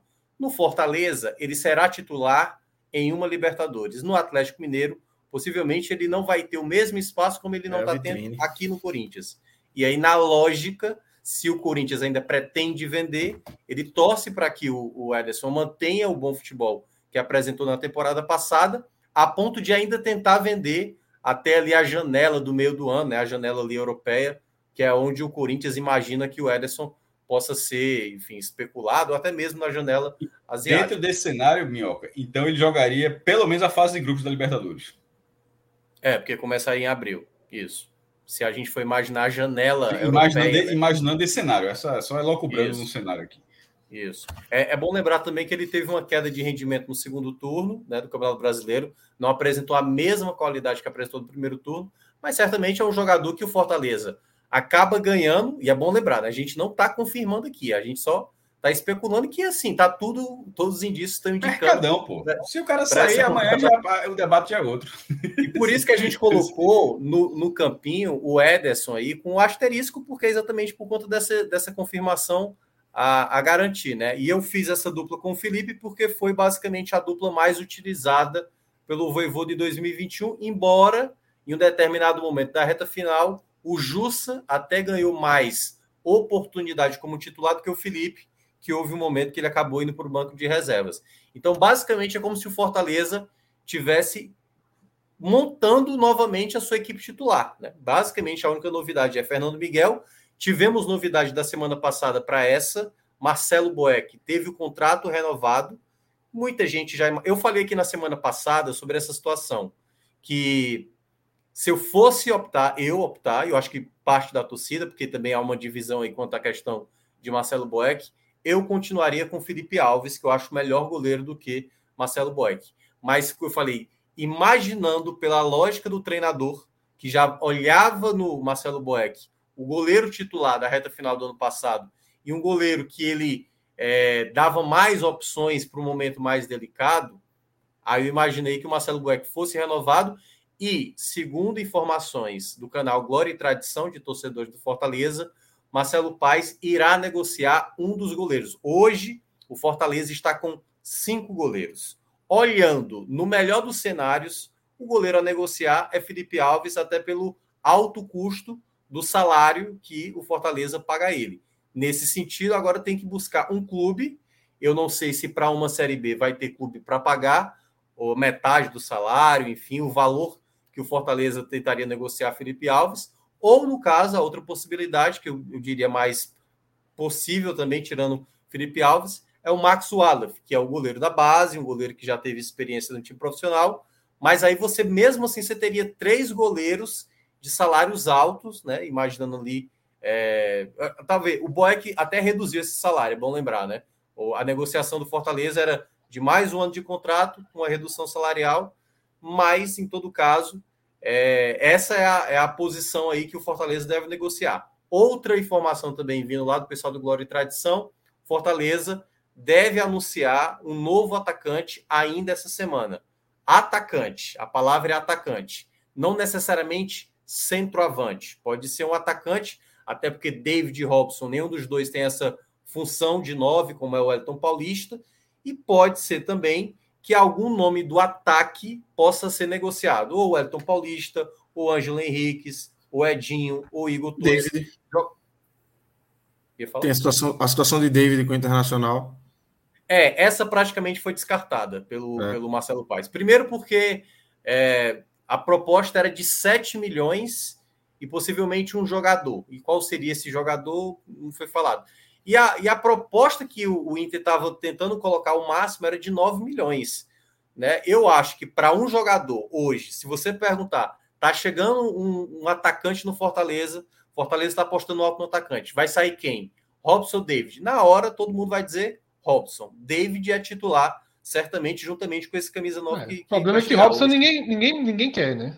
É, assim, e para perder um titular, para perder um titular numa, numa função onde o Elton Paulista não está bem, todas as opções não ali, né, de, de reserva, não tem nada vistoso para perder esse jogador que ainda tem contrato de dois anos. Eu acho que o Fortaleza tem que fazer jogo duro, principalmente onde um cenário que o Fortaleza não está com problema financeiro, Fortaleza está indo para uma Libertadores e não é nesse momento que ele vai simplesmente fazer jogo fácil, né? Indo por quarto ano de uma Série A, por exemplo, se chegasse numa situação que foi no final do ano passado, que quase foi rebaixado, se tivesse sido rebaixado, como aconteceu com o Bahia, por exemplo, certamente essa negociação sairia mais fácil, porque o, o dele seria mais caro. Mas no momento do Fortaleza, que ainda está com dificuldade para encontrar atacante, o David, o Fortaleza não vai liberar pelos valores que o Inter mencionou. E se o Inter não tem dinheiro para pagar o que o Fortaleza está pagando, que venha uma proposta de fora, né? Se não tem time brasileiro para pagar, foi exatamente o que aconteceu, por exemplo, com o próprio é, enfim, com alguns jogadores, com o próprio Gilberto, por exemplo, que queria ir para fora e tal. O Sport, então, na assim, rebaixado, não, não vendeu o Mikael por 10 Mikael, milhões. que recebeu uma ótima proposta. 50%, né? né? Foi 10 milhões, foi isso? Foi mais um pouquinho, né? Porque foi 2 milhões de euros, 1,9. Pois é, David, David 9 milhões e vivendo sua melhor fase no Fortaleza, e sendo muito é. importante. Então, o Fortaleza não, não, vai, não vai fazer essa situação. E a outra informação também que eles passaram, o pessoal lá do Glória e Tradição, importante a, a, é avisar, ah, é, teve a questão também do, do Atlético Mineiro, que tentou ali sondar o Voivô, daí gerou uma certa ansiedade, será que sai e tal? Muito resquício ali da época do Sene, mas o cara já começou os trabalhos, o Voivoda, ele não é nem de, ele não é nem do estilo do Rogério Ceni de falar que não vai sair. O Rogério Ceni falou isso duas vezes, saiu duas vezes. O Voivoda ele é mais de fazer. Ele faz, ele, ele fala. não está falando. É, ele não é de falar. Então, assim, é o, o Fortaleza basicamente trouxe Juninho Capixaba para ala esquerda. Achei boa a contratação. Pois é, para ala esquerdo, eu acho Exatamente. que é interessante. No Fortaleza Embora, quer como uma luva. É, eu tenho restrições muito com o Capixaba, porque ele é muito estabanado defensivamente. Muito é, estabanado. Do meio para frente, então, só. Ali um, né, o Lula está aqui para comprovar. Do meio para frente. No, nosso, nosso Cascadoso. preparados. Esteja é, Cardoso sempre colocava lá na lista do, do, dos piores, geralmente. Mas teve um dia, não, teve um dia que Cássio Cardoso colocou ele nos melhores e nos piores, pô. No mesmo jogo. Tem que respeitar esse cara. Ajudou e atrapalhou ao mesmo tempo. Mas colocou eu acho que nos eu, melhores e dos piores.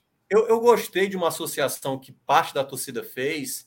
Quando o Pikachu chegou no Fortaleza, se falava muito isso. Bom de apoio, péssimo defensivamente. É isso mesmo. Ele foi e ele foi um jogador Muito boa importante. associação. Muito pois boa é, associação, o, Minhoca.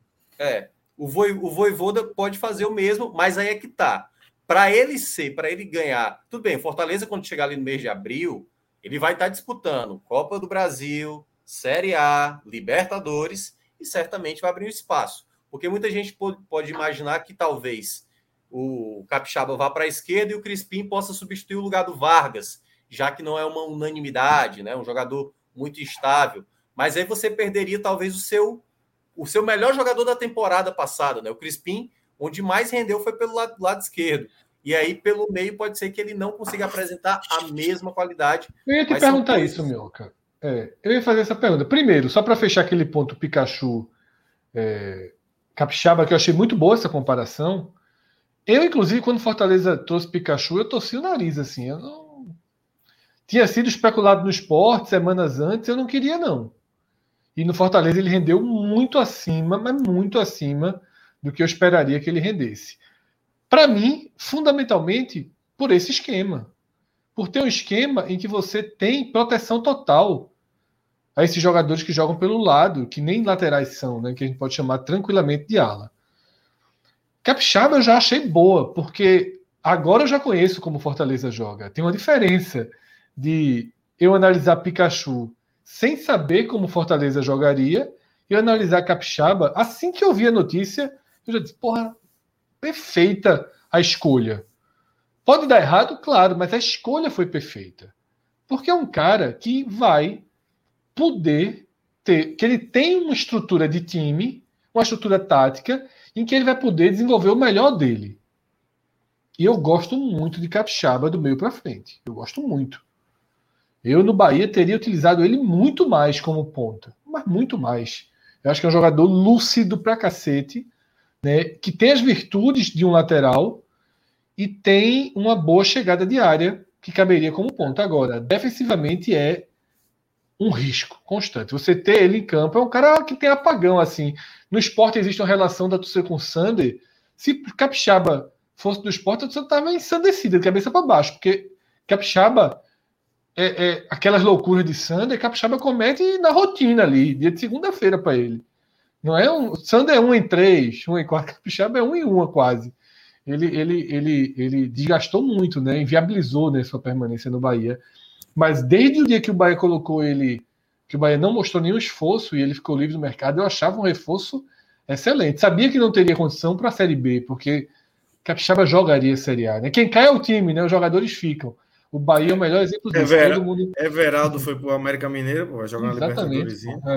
É. Aí, é. aí, no caso, né, entra muito agora a questão. E eu nem fiz a pergunta, Minhoca. Eu fiz o comentário e ah, não fiz a pergunta, desculpa. É, precisa de um meia aí, de um padrão. Sim, era isso que eu ia né? falar agora.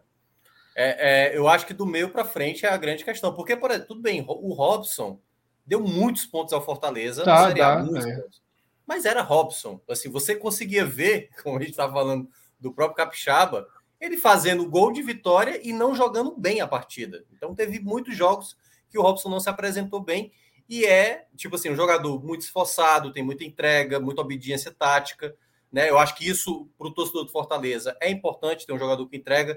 Nem todo jogador é assim, o próprio Lucas Lima não tinha essa característica, é, mas precisa qualificar mais o setor ofensivo eu acho que vai ficar um, um desses jogadores que não agrada o torcedor. Ou Ângelo Henriquez, ou, ou o Elton Paulista, ou pode, pode até ser que o Fortaleza comece com esses jogadores e dependendo do rendimento desses atletas, e aí é onde entra muito também a questão, eles vão estar disputando Copa do Nordeste e Campeonato Estadual, onde a exigência não é tão alta. E aí você pode ver o Elton Paulista lá fazendo gol, o Ângelo Henriquez fazendo gol, quando na prática, né, quando precisar realmente jogadores de mais qualidade, isso pode dificultar mais à frente. Em todo caso, acho que o meia e o camisa 9 são prioridade. Para essa posição do Pikachu, o Fortaleza pode até colocar, às vezes, ali Tinga ou Landázuri, que também veio ali para ser o reserva do Tinga, porque os dois são zagueiro barra lateral, né? Lateral direito. Então, um deles pode ser o reserva do Pikachu, mas é com a característica do Pikachu, né? Um jogador que chega muito bem, finaliza muito bem eu não sei se há no mercado um jogador parecido com ele nesse aspecto. Então, eu acho que Fortaleza ainda realmente carece, né? Confirmando o Ederson chegando, um meia e mais um atacante aí. Pode até ser dois, né? Mas acredito que esse atacante que o Fortaleza deve anunciar deve ser devemos conhecer essa semana ainda, possivelmente essa semana, e pode ser um, um jogador sul-americano, né? Aqui, sei lá, um argentino que já foi especulado, sei lá, chileno e tal. Em todo caso, Fortaleza já está montando aí, já são quantos, hein? Tem dois com. Acho que já tem quatro já estrangeiros, se eu não me engano. Essa é uma pauta recorrente que a gente pode até deixar para o próximo programa, Lucas, né? Porque até porque andar da carruagem, um e tanta da manhã, a gente ainda tem o Ceará. Mas é, o, o, a ponte Nordeste-Mercosul tá gigantesca, né? Tá Aumentou, tá ansioso, né? Lucas. Antigamente era Porto Alegre ali, né? Os caras é. investiam muito. E é uma pauta que a, gente, que a gente pode explorar depois, sobretudo na Série B, né? Porque esporte, por exemplo, perde o poder econômico para contratar jogadores interessantes brasileiros, vai ter que recorrer ao terceiro pelotão sul-americano. Náutico faz a mesma coisa, né? O próprio, esse próprio Stefan Pino aí que a gente falou no, na época dos. Esse é quinto pelotão, né? É a segunda divisão. É, série B de lá, teve é. uma passagem muito rápida pela Série A. Chegou na seleção, foi bater na seleção, né? Nessa passagem. Principal? Foi. Foi achei bater. Rueda. Rueda convocou. Achei que tinha sido só a seleção de base. Não, Rueda convocou. enfim. Acho que a, a, optou para ver se construía seu próprio Peter Crouch, né? Mas não. É. Mas enfim, e aí, do mesmo jeito, ir para Fortaleza, Ceará, na impossibilidade de você conseguir um jogador de alto peso no Brasil, porque qual é o atacante que o Fortaleza pode trazer? Não existe. É. Qual é o atacante que o Ceará pode trazer? Não existe. A gente passa aqui o programa inteiro, traz Cauê, Rodolfo, é, é JP, lista de reforços aqui, a gente não encontra nenhum centroavante Fortaleza. O Botafogo, o Botafogo tentou Luiz Adriano, do Palmeiras. Um milhão por mês, salário. É. e, sinceramente, eu não apostaria, não. Eu acho um jogador caríssimo. Caríssimo. E nos últimos anos já não vem rendendo tanto, né? Já não vem rendendo O jogador é Gilberto. O jogador é Gilberto. É, o, jogador é Gilberto. o único possível. O resto não tem nenhum centroavante para Fortaleza e Ceará, pensando que eles a querem. A cartada certa, né, Fred? É, que eles querem. Certa. Pô, Fortaleza tem Libertadores. Toparia gastar alto no, no centroavante? Certamente toparia. Mas vai trazer quem? Quem? Pode botar o time do Ceará aí se quiser virar chave, que a gente já começa por esse tema. Não tem. É, só, só, só para explicar antes da gente girar para o Ceará, o pessoal até colocou aqui o Quinteiro. Quinteiro vai ser emprestado novamente, não faz parte do até porque o Fortaleza contratou três, né? Três defensores, Wagner Leonardo. Aliás, Fortaleza anunciou hoje também, né? Um surto. Oito jogadores pegaram Covid, entre eles Tite, Wagner Leonardo. Teve também. É, teve outro zagueiro agora que acho que foi o Tinga. Mas, enfim, oito jogadores. Enfim, o lado bom, digamos assim, né? Entre aspas, da coisa, é porque foi no, logo no começo, né? Então aí vai perder uma semana, mais ou menos, dizem até que se for assintomático, até sete dias, que possivelmente vai estar voltando, então vão perder a primeira semana de preparação aí, possivelmente, esses jogadores. Minhoca, aqui no, no chat, né, Joanson Lima, ele fala, Germancano, 600 mil, pô. Não, não. Quem é que paga 600 mil? Ninguém paga. Tá, tá, sendo, tá sendo esperado hoje nas Laranjeiras. É, jogador do Fluminense, é, possivelmente. É. mas você pagaria 600 mil nele livre? Eu não pagaria. Eu acho massa, Cano. Não pagaria. Um nome interessante que Rafael Coelho citou é aquele Everaldo, né? Da Chape, do Santa. Tá futebol japonês, se não me engano, Everaldo, né? Japonês. É, esse já foi ventilado aqui até no, na época japonês. do Ceará também. Ceará já. Gosto muito dele. Mas... E aí eu digo. Mas é aposta. Ele sai de lá, parece. E outra coisa, resol... chega para resolver, com certeza. Não, aposta. Aposta. Não chega, pô.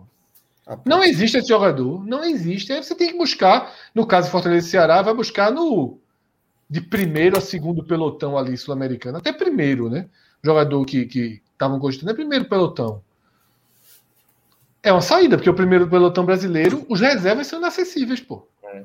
É. Os reservas são inacessíveis. Aqui, né, Fred, até para fazer a transição já para o Ceará, porque os dois estão atrás de, de atacantes, né? Tanto Ceará quanto Fortaleza. E, e boa parte estão olhando muito para o futebol argentino.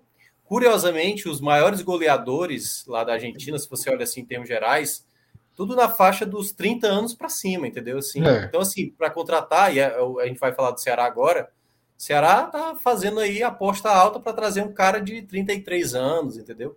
Então, Veja assim, só, né? É. não é não é tão simples, não. É difícil achar. Muito longe disso, né?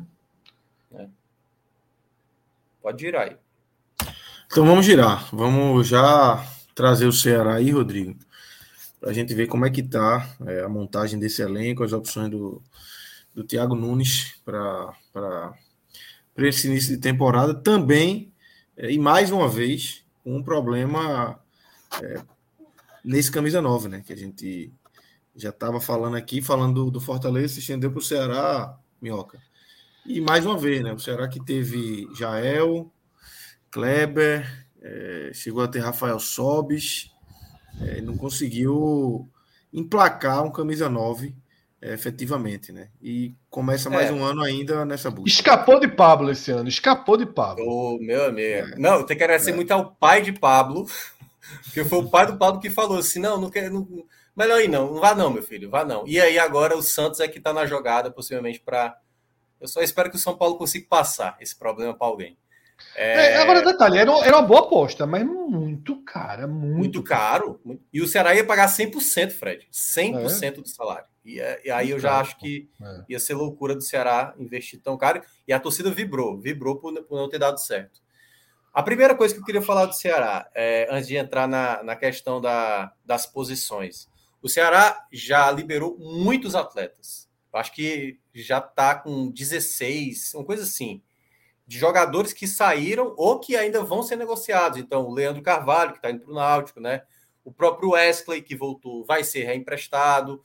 Aí saiu Gabriel Dias, saiu Jorginho, é, muitos atletas saíram, vários atletas, e principalmente atletas que estavam inchando a folha do Ceará e na prática pouco era utilizado. Com isso, o Thiago Nunes eu acho que faz um modelo bem interessante e está fazendo apostas que eu considero razoáveis para boas, porque, por exemplo, o lado direito, a lateral direita, foi um problema seríssimo para o Ceará. Trazer Nino Paraíba e Michel Macedo, você traz dois jogadores experientes. Não é que lateral direito no Brasil é uma grande dificuldade, mas são dois laterais com experiência, que pode um tá ali ou outro, não vai ser um desespero que foi da temporada de 2021. Você mantém uma boa dupla de zaga e ainda tendo ali um Gabriel Lacerda e ainda tendo a possibilidade desse quarto zagueiro, que ainda é, a- é uma das, das duas interrogações que o, o Ceará tem, né? Essa defesa. Eu vi o pessoal aqui falando até o nome do Rafael Vaz, que já jogou até no Ceará, e ele é canhoto, entendeu? O Ceará tá tentando buscar, não necessariamente um canhoto, mas um zagueiro que atue pelo lado esquerdo, né? O, e o nome do Sabino já, já foi ventilado, o nome do Danilo Avelar. E até agora, esse zagueiro, que é, a, digamos, a penúltima contratação a ser feita, até porque a mais complicada está sendo essa do camisa 9. Na esquerda, além de você ter o Bruno Pacheco, que vai voltar, vai demorar um pouco para voltar, porque ele teve um problema, né? Foi afastado. Ele e o Messias. O Messias também tá, vai, ficar, vai demorar um tempo aí até se apresentar e, e se reapresentar ao grupo, começar a fazer as atividades. Mas o Bruno Pacheco, que está lesionado, ele trouxe o Vitor Luiz lá do Palmeiras, que já jogou no Ceará em 2015. Então também é um lateral que né, tem muita experiência, já jogou, estava no Palmeiras, jogou no Botafogo, já disputou é, torneio sul-americano, então já tem ali um, um- uma boa escolha para você na hora que não precisar do. Na hora que o Pacheco não puder jogar, ou até mesmo ele utilizar nessa função. No meio de campo, você tem o Richard, o Richard e o Sobral, além do Marlon também, que é um jogador que terminou muito bem a temporada, rendeu muito com o Thiago Nunes. É, e aí, na frente, é onde entra a, a grande questão, né? Eu acho que para os lados, né? Esses jogadores que jogam abertos, você tendo o Eric, o Mendonça, que é um jogador, vez ou outra, que consegue entregar aqui e ali, mas ainda pode recuperar o seu futebol. Mas você tem Lima, né? Você tem. Acho que ainda talvez precisasse de um jogador.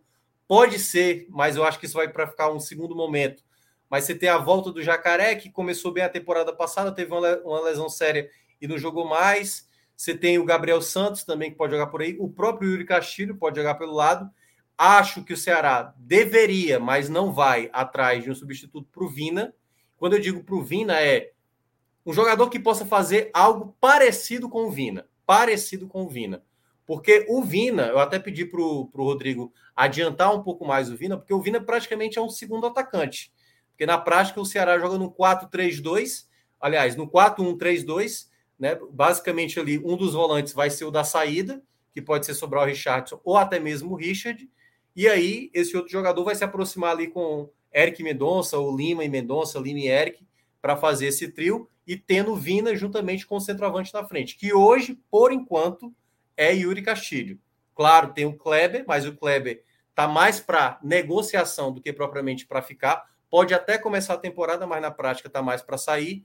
E esse camisa 9 que, cara, vou te falar, o Ceará tá indo, já tá saindo da terceira novela, porque já teve a novela Gilberto, teve a novela Pablo, Silvio Romero agora está sendo essa novela e parece que vai ser uma novela de novo que não vai dar certo. Aparentemente não vai dar certo. Aliás, tá um pouco confusa essa história. Muitas pessoas dizem, algumas pessoas dizem que já está próximo de ser anunciado, que a proposta foi muito boa, que ele tende a aceitar o Silvio Romero, jogador lá do Independente da Argentina, bom atacante, cabe lembrar, mas há uma outra outra vertente aí, o Jorge Nicola, que conversou com o presidente é, é, Robson de Castro, mencionou que essa situação já é passado. E quando é passado, então é praticamente como se o Ceará já estivesse pensando no outro plano, né? Numa outra, em outros nomes. Então, esse camisa 9 para o Ceará tá assim. Deixou de ser novela já, né? É malhação. E Robson já. prometeu, né? Robson prometeu que traria um grande jogador, né? É. Já não tem mais como cumprir a promessa. É, porque, Porque, ele já assim, fez todas as apostas que. Assim, Ele né, agora fez- vai pro risco. É, e agora vai para. Assim, eu acho que não vai chegar o nome, o grande nome. Não vai É, chegar. não vai chegar. Qual o vai nome? chegar. Entendeu? O nome da vez seria o Silvio Romero, que é o, o torcedor, ele abraçou realmente, olhou, viu que o cara tem uma boa quantidade de gols, mas se não der certo, aí já vai começar a aparecer o nome de Zé Roberto, de um jogador que já não é tão conhecido assim, que tem ali um, um número, sabe, não tão alto de gols, que é mais uma aposta do que propriamente uma certeza. Então, esse nome, eu acho que o Ceará tem que começar a sabe, definir logo isso na próxima semana, porque se começar a temporada, vai ser com ou Yuri Castilho, ou Gabriel Santos, ou com o Kleber. E nenhum desses jogadores vai, vai ter. Eu acho que só o Yuri Castilho, porque é, o- é a novidade, entendeu? Porque por ser uma novidade, pode ser que dê certo. E aí, eu acho que tem, precisa contratar esse camisa 9. Precisa contratar de toda forma.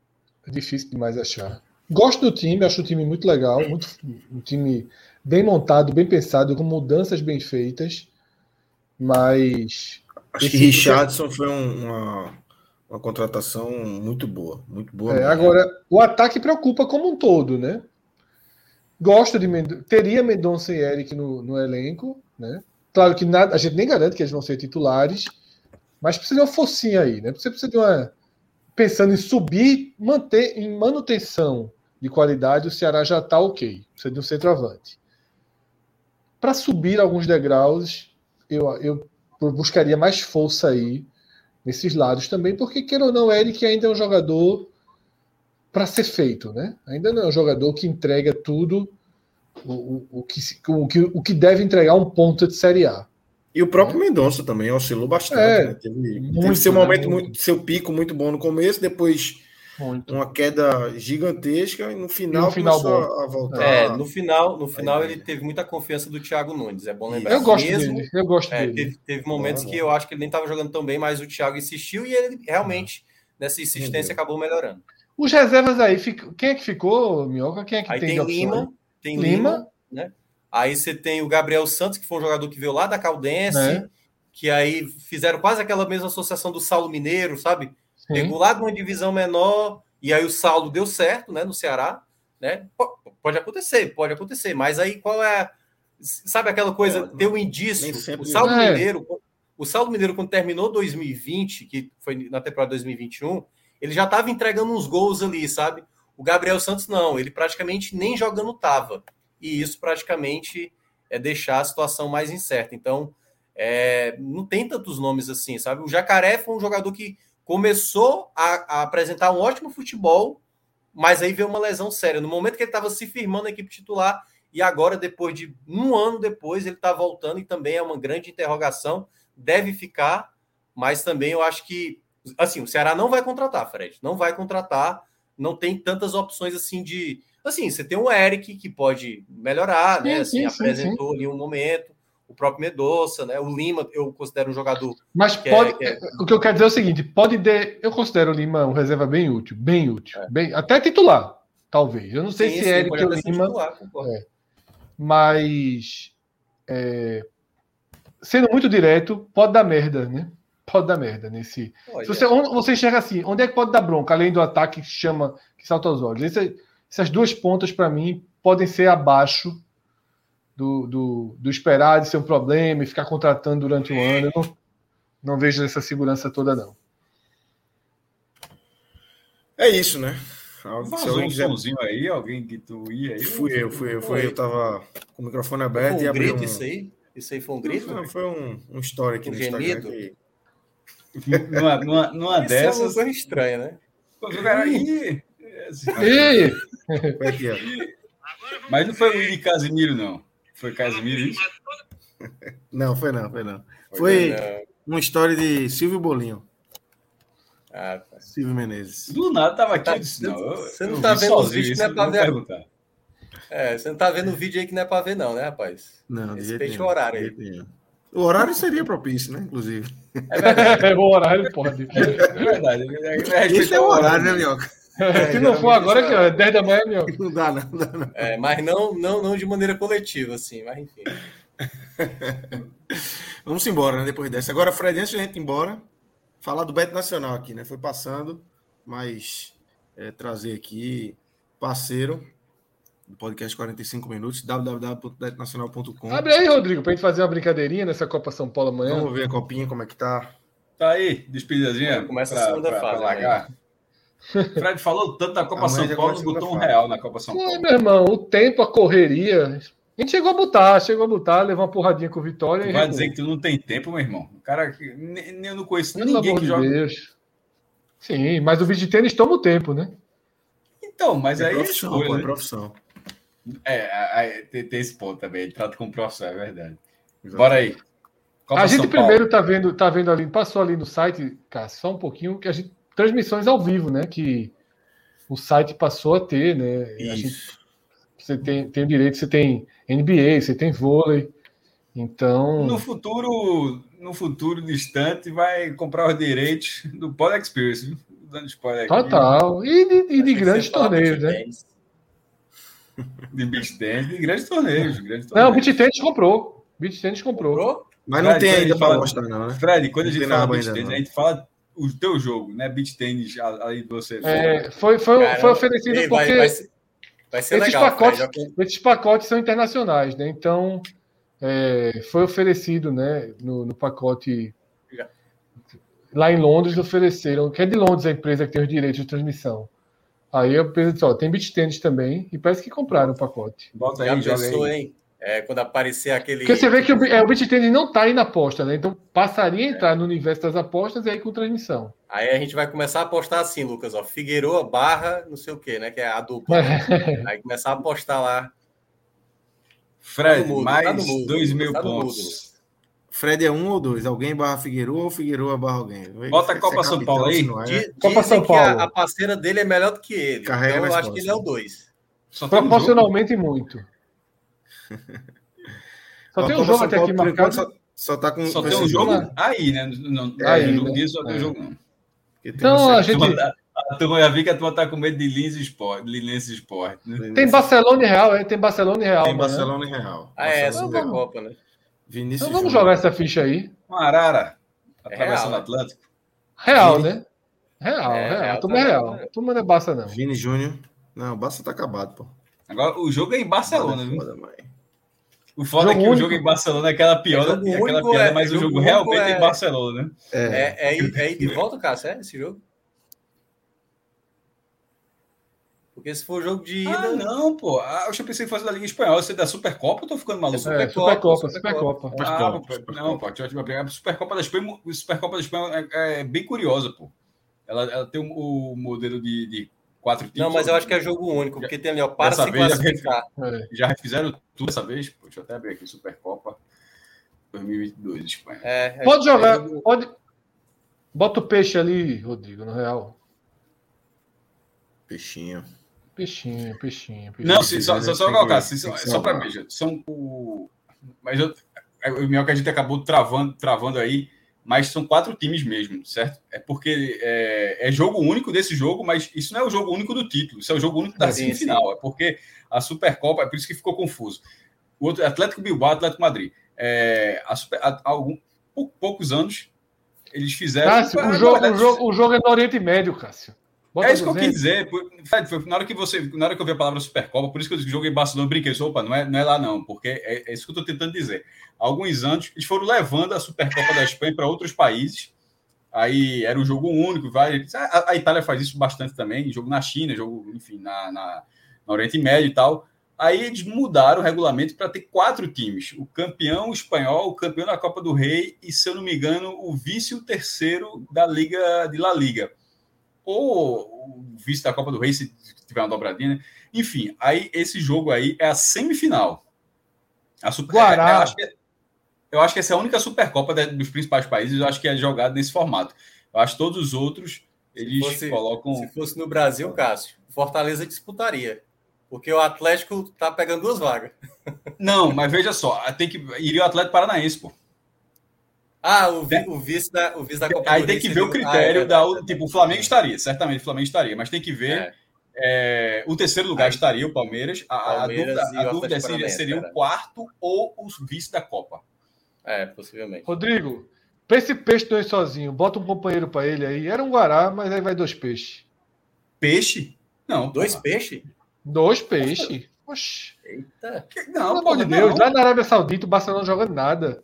Tem que pegar Não, um. não, pô, não, não, não, não, não, calma, um já calma, foi, um essa- já foi, um, um já tá no oceano. Um já Um já foi. tá- já foi que eu não vi, pô? Onde é que é essa Ah, tá pra- Já tá apertou aí, meu irmão. Já É, soltaram. aí. O peixe já Abriram foi. o aquário e ele foi-se embora. Mas não, veja só, ano passado, a maior aposta que a gente fez foi um milindre gigantesco. Ah, mudou. Novos, novos tempos. Ah, empresário agora. Tá, beleza. É, Só tem um joguinho pra apostar. Só tem um joguinho. Por mim, meter a outro tá, peixe. tá colocando um peixe na vitória seca do Real Madrid. Eu tô É pedindo isso. outro. O Já peixe já botou. foi. Já Esse foi. já Já, foi. tá. Não, Essa hora já tá- não, não. Essa hora já tá ali passando o Marco Zero, Noronha. clássico ainda, e a lógica é diferente, o empate leva para os pênaltis. É, porra, é um. Não, pô, isso foi exagero aí. Porra, ganhar 87 contos só, porra. Eu queria estar precisando de um tirozinho maior. Beleza, fica só um peixinho. Cássio, vê só. Um, é, um, um vai só, é difícil cruzar o oceano, chegar no Oriente Médio. Dois peixinhos vai mais raçudo. Porra, foda é a Arara, viu? Fazer uma Arara cruzar o Senna que era foda, viu? Agora assim. É, Cruza nada. meu Cruza irmão, muito, pô. Porra, bicho, é foda, viu? Tem um pedacinho de terra ali para reabastecer o tanque. Pelo amor de Deus, é, o peixe é mais fácil cruzar o oceano, né? Pelo amor de Deus, me parece mais fácil.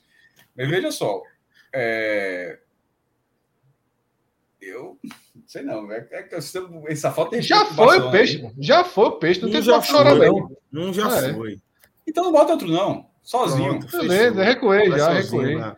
Vai Quer- sozinho. quanto é o cash out, Rodrigo? Quanto é o cash out? Quer tirar, É Cássio? chato. 10 reais. Não, aí é foda. Aí, Doar 10 reais aí. Tirou já sabe, né?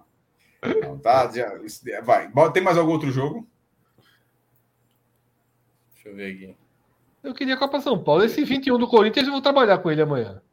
Mas só na composição. Crato e Maracanã. E? Africanas. Esse crato e vai ser Maracanã aí. E aí, Minhoca? Crato e Maracanã. Peraí, peraí, é pra, mudar de vida, não. viu? Cara, Veja os dois só. venceram na É estreia. exata, o, Crato, o Crato ganhou do Icasa, que é o Do campeão Icasa. da Fares Lopes. Meu irmão, veja só, aí? tu quer botar Bora um no peixe? Crato? Bota no e Crato. não. Um Deve ter peixe. sido suco de, surto de Covid pra frente aí. pô, para, não, pode falar assim, não, pô, aí é foda. Não, não, não, não, não, não, eu fico querendo rir, é errado, pô. Não, não, não tem um negócio desse, não. Veja só, veja só. Essa. É foda. Tem- que dar uma investigada no Crato aí, meu irmão. Vai jogar comigo, rapidinho aí, notícias aí. Cara, que vamos que lá. faz? O Maracanã jogou melhor a- na primeira rodada. Eu acompanhei Mas aí ninguém nem viu. o Crato Ninguém nem viu. Não, o Crato. O, Crato fez o cara? defender. Surpreendeu. Hã? Vai, vai, vai. Não, o Crato Cara, eu, eu- Sim. Caramba, cara. Nessa aí, tá com cara de empate, sabe? Não, mas veja Nossa. só. Não, veja, calma, veja só. Irmão, A onça vai, a onça vai. Não, não, não, a não, onça calma, vai. peraí, pô. Tá uma agonia da porra. Não bota a aposta feita de novo, não. É, um segundo. Meu irmão, o, o Maracanã, com todo assim, que jogo é esse para o, o, o Crato é o mandante e tá 5,29 pro Crato, que estreou ganhando de um, um dos favoritos, que é o Icasa. Assim, não tem lógica essa cotação, Eu não, vou, eu, porra. eu vou meter o Google aqui. Surto de Covid. Veja aí, porque se tu, Fred, não precisa nem ver a escalação, vê assim, se não tiver Covid, é peixe, porra. É muito, meu irmão, porque, Até porque assim, se é- ver a escalação não vai conhecer ninguém, não vai mudar nada, né? em Juazeiro do Norte, né?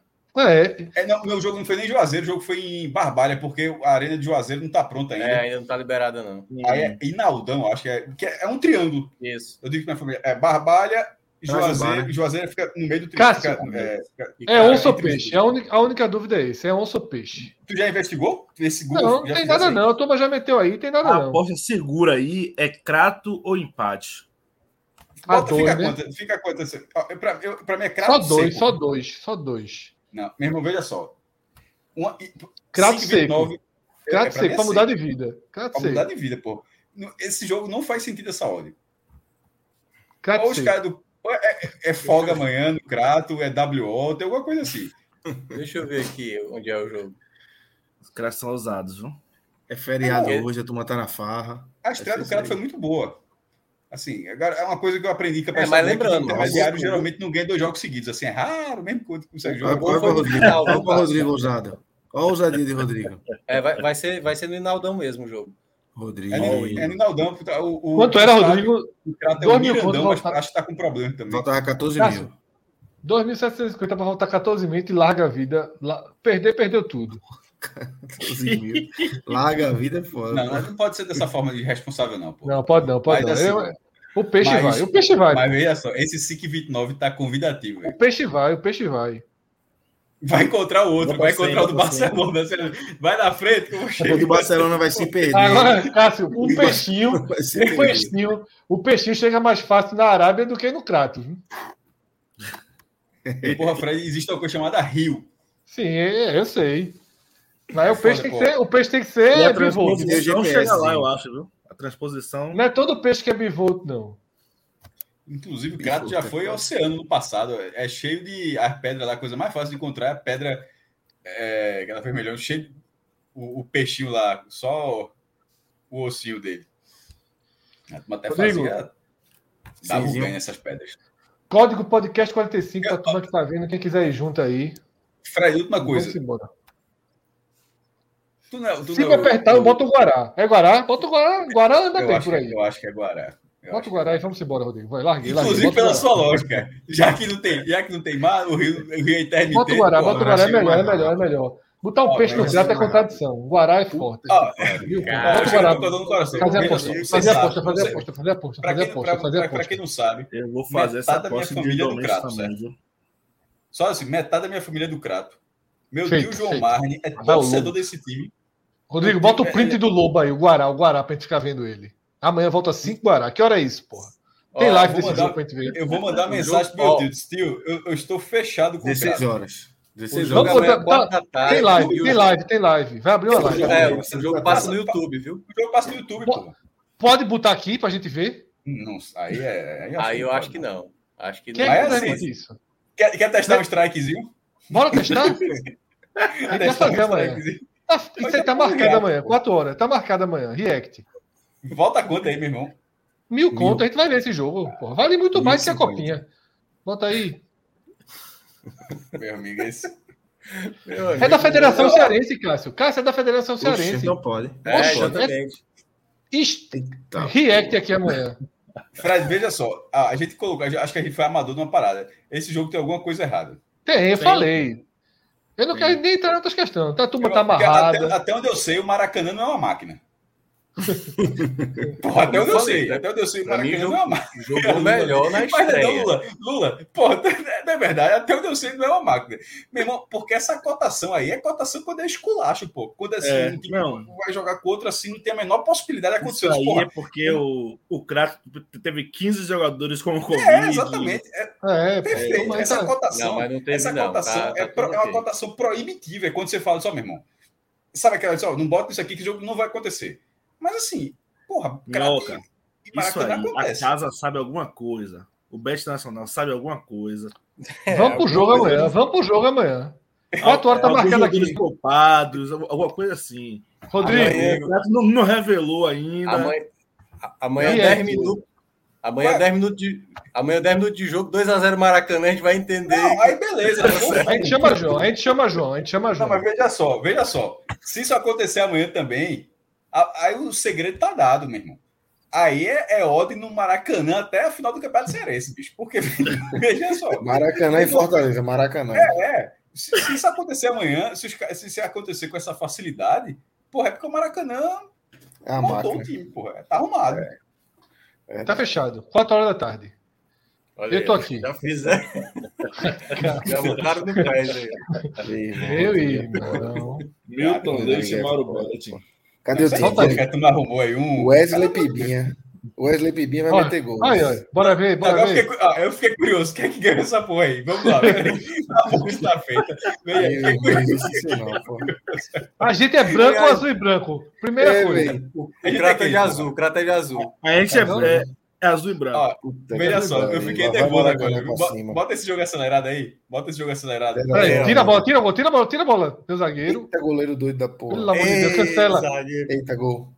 Puta Não, a gente, é, a gente é a cabeça aí. O time A gente é o azul, é. Azul e branco. Então, Somos, somos a cabeça. cabeça, somos o cabo. Eita, porra. 1x0 pro Maracanã. Ih, 1x0 Maracanã. Maracanã. Maracanã. Tá, tá escrito aí já. Eu acho que o Beto Nacional pegou daí. viu? é, irmão. É isso. Ó, Ó o gol. Ó, Prato. empatou, hein? Empatou, hein? epa. Ó, Opa. me animei. Eu tô, eu tô nervoso, eu tô Cratão, nervoso. Ceará. pô. Ceará, Ceará. Deixa o tempo normal, esses últimos 10 minutos correndo normal aí. Pera aí, Eu- Isso nunca é o Inaldão, meu amigo. Nunca. Não, mas é, ele corre normal, mas não é 10 minutos, não. É, Veja só, tá por um gol, é? Um gol, um gol. Tá por um Eu- gol. Eu- Vocês apostaram C, pô, no, no Maracanã? Ou no, Não, no- é. sai, viu? saia muito, pô. Se botasse Esse volante que desse enviado aí cabe no esporte, viu? Que bola da porra, meu irmão. Ó, ó, ó a visão de jogo, cara. Vai buscar. Porra, passe da bola da porra, velho. Rapaz, se a- Nicolas Watson dá um passe desse, Fred. Meu Parado dá, né? Que o negócio dele não é velocidade. Bora, meu amigo. Pega essa bola aí. Maracanã indo pra o cima, segundo. tá precisando do resultado. Eita, Ó, a Aí, defesa aí. toda aberta aí. ó a minha O defesa. cara, o cara que tá com o controle do branco é bom. Aí é Tá complicado. bom, é bom, é bom. o bom é o do branco aí, o cara do controle. Opa, Aí, opa, virada, opa. virada. opa, Bora, jovem. bora, amigo. Opa. Tá, Botãozinho mas... triângulo, que fiado. Trabalho Ah, físico aí, tá ah, ah, ah, Puta que pariu. Celular tocou na 91 hora. já, acabou, acabou. Acabou. Cara, vai dar meu palpite amanhã, cara. Lançamento, Esse- jovem. O, Oxi. o meu O cara palpite, tá o jogando meu, pelo pal- empate o meu palpite foi empate, viu? O meu O palpite meu inicial foi palpite empate. foi trato ou empate. Eu ganharia. Meu. Não, retorno, na verdade, recuperaria o dinheiro. Você não Não, era, não, não, não, não, não. Aqui Lula propôs, não era retornando, não, era ganhando. É, Dupla trato aposta. Ah, empate. por isso que a cotação desceu. Não era empate a Lula. Não É, era empate. Fred, veja como tá estranho. O time é o mandante, botando vitória e empate, ainda é 2 para 1 a cotação. Quatro da tarde. Eu tô aqui. Meu- Eu tô aqui, quatro da tarde. Meu velho. Tem coisa. Liber- link liberadinho da, da FCF, blog de casa, aquela transmissão marota. Tô aqui. Valendo music. E a turma vai com a gente. E se começar jogando bem, bota mais Eu outro vou. Guará. Ó, quem, quem me que- conhece Só minima, acabar aqui a live. minimamente. Sabe que eu tô triste com esse 1x1 que a gente viu agora. Eu não. morri. Eu morri. Olha a informação, centavos, Cássio. Informação aí. A turma não gosta do Crato. Tava pagando oito contra o Icasa. Hum, É, mas aí- Ganhou. E venceu Ganhou. o jogo, pô. Fora de casa. 1 a 0 Não, é, não é fora de casa, não, porque é, é Sim, barbárie, Campo né? Neutro, Arábia, Arábia É. Saudita. É. É. É campo neutro pros dois. É, por- é como se fosse assim. Sim, pô, todo Campo Neutro é por dois, né? Não, Arena- pô, é, Arena porque, é porque o outro time é da cidade vizinha, pô. Um é do Crato, outro Então, é do Juazeiro sei, e Barbária então. tá entre ali. Campo Não, Neutro, cara. Mas não é todo campo. Não, não, Fred. Não Porra, Campo Neutro é por Pô, dois, mas pô. veja só, porra, essa discussão vai ser uma merda, mas eu vou entrar nela. Veja só, é como se fosse. Eu tô entendendo como o se caso. fosse pô. esporte náutico. E, e eles, eles estariam jogando em Paulista. Aí Entendi, esse jogo estaria sendo é. barbárie. Só que o campo neutro está jogando em Natal, porra. Aí é campo É, neutro. Paulista é Paulista aqui do lado, porra. Lucas, boa noite. Quatro da, da Boa tarde noite. amanhã estamos de volta. Vamos embora. Falou Cássio, Minhoca, Lula, Rodolfo, Fred, Rodrigo, Danilo, todo mundo tá aí. Fiquem ligados aí no. Manda um abraço pro podcast. Guará também, o Guará que tá cruzando aí Guarazinho. agora. Guarazinho já partiu. O go- Veja só, essa hora.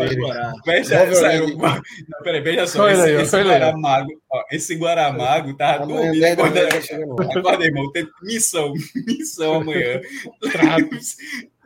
Volte, volte, volte você e mais quatro. Se ele pegar uma carona, se ele pegar uma carona, ele chega antes do jogo. Se ele for na. na Não, vai chegar, isso é rápido, Não, tem Isso aí- aeroporto de Juazeiro. Tem aeroporto de Se, se Juazeiro. essa live, Agora essa live agora chegar lá, lá no, no time do Crato, os caras vão entregar a vida amanhã. Eu prefiro Não, que não não. chegue. Eu Manda, prefiro que não chegue. Manda. Manda cara. Não, mas os caras vão nele mesmo, pô. Agora, é importante que essa odd, o importante mesmo, o importante é essa odd chegar no Maracanã. De achar que o jogo tá ganho, né? Não, pelo contrário, os caras do Maracanã pensarem bem assim, o que vão fazer. Não, pô, faz isso não, faz não, não, é. Pô, Não, pô. É, bem, bom, é, O Fred é é por isso. Não, pô. Não pode ter um negócio desse, não, pô. o centroavante, o centroavante vai assim, ó, meu Deus. É por isso que, é por isso que a turma demora pra aprovar. Foi aprovar só em Abraço. 2018. Cássio, Cássio, Cássio. de manhã, o cara acorda assim, o cara no café da manhã, o volante chega assim, ó. Tá Não, pagando pô, cinco, não, cara. Ó, Eu vou te mandar no privado que eu ia falar no ar pela da língua, mas Vai. vai, vai. Vai, vamos embora. faltando meu salário dessa. aqui nesse, nesse Valeu, Crato aqui. É, É, apostar Valeu. tudo de vida, pô.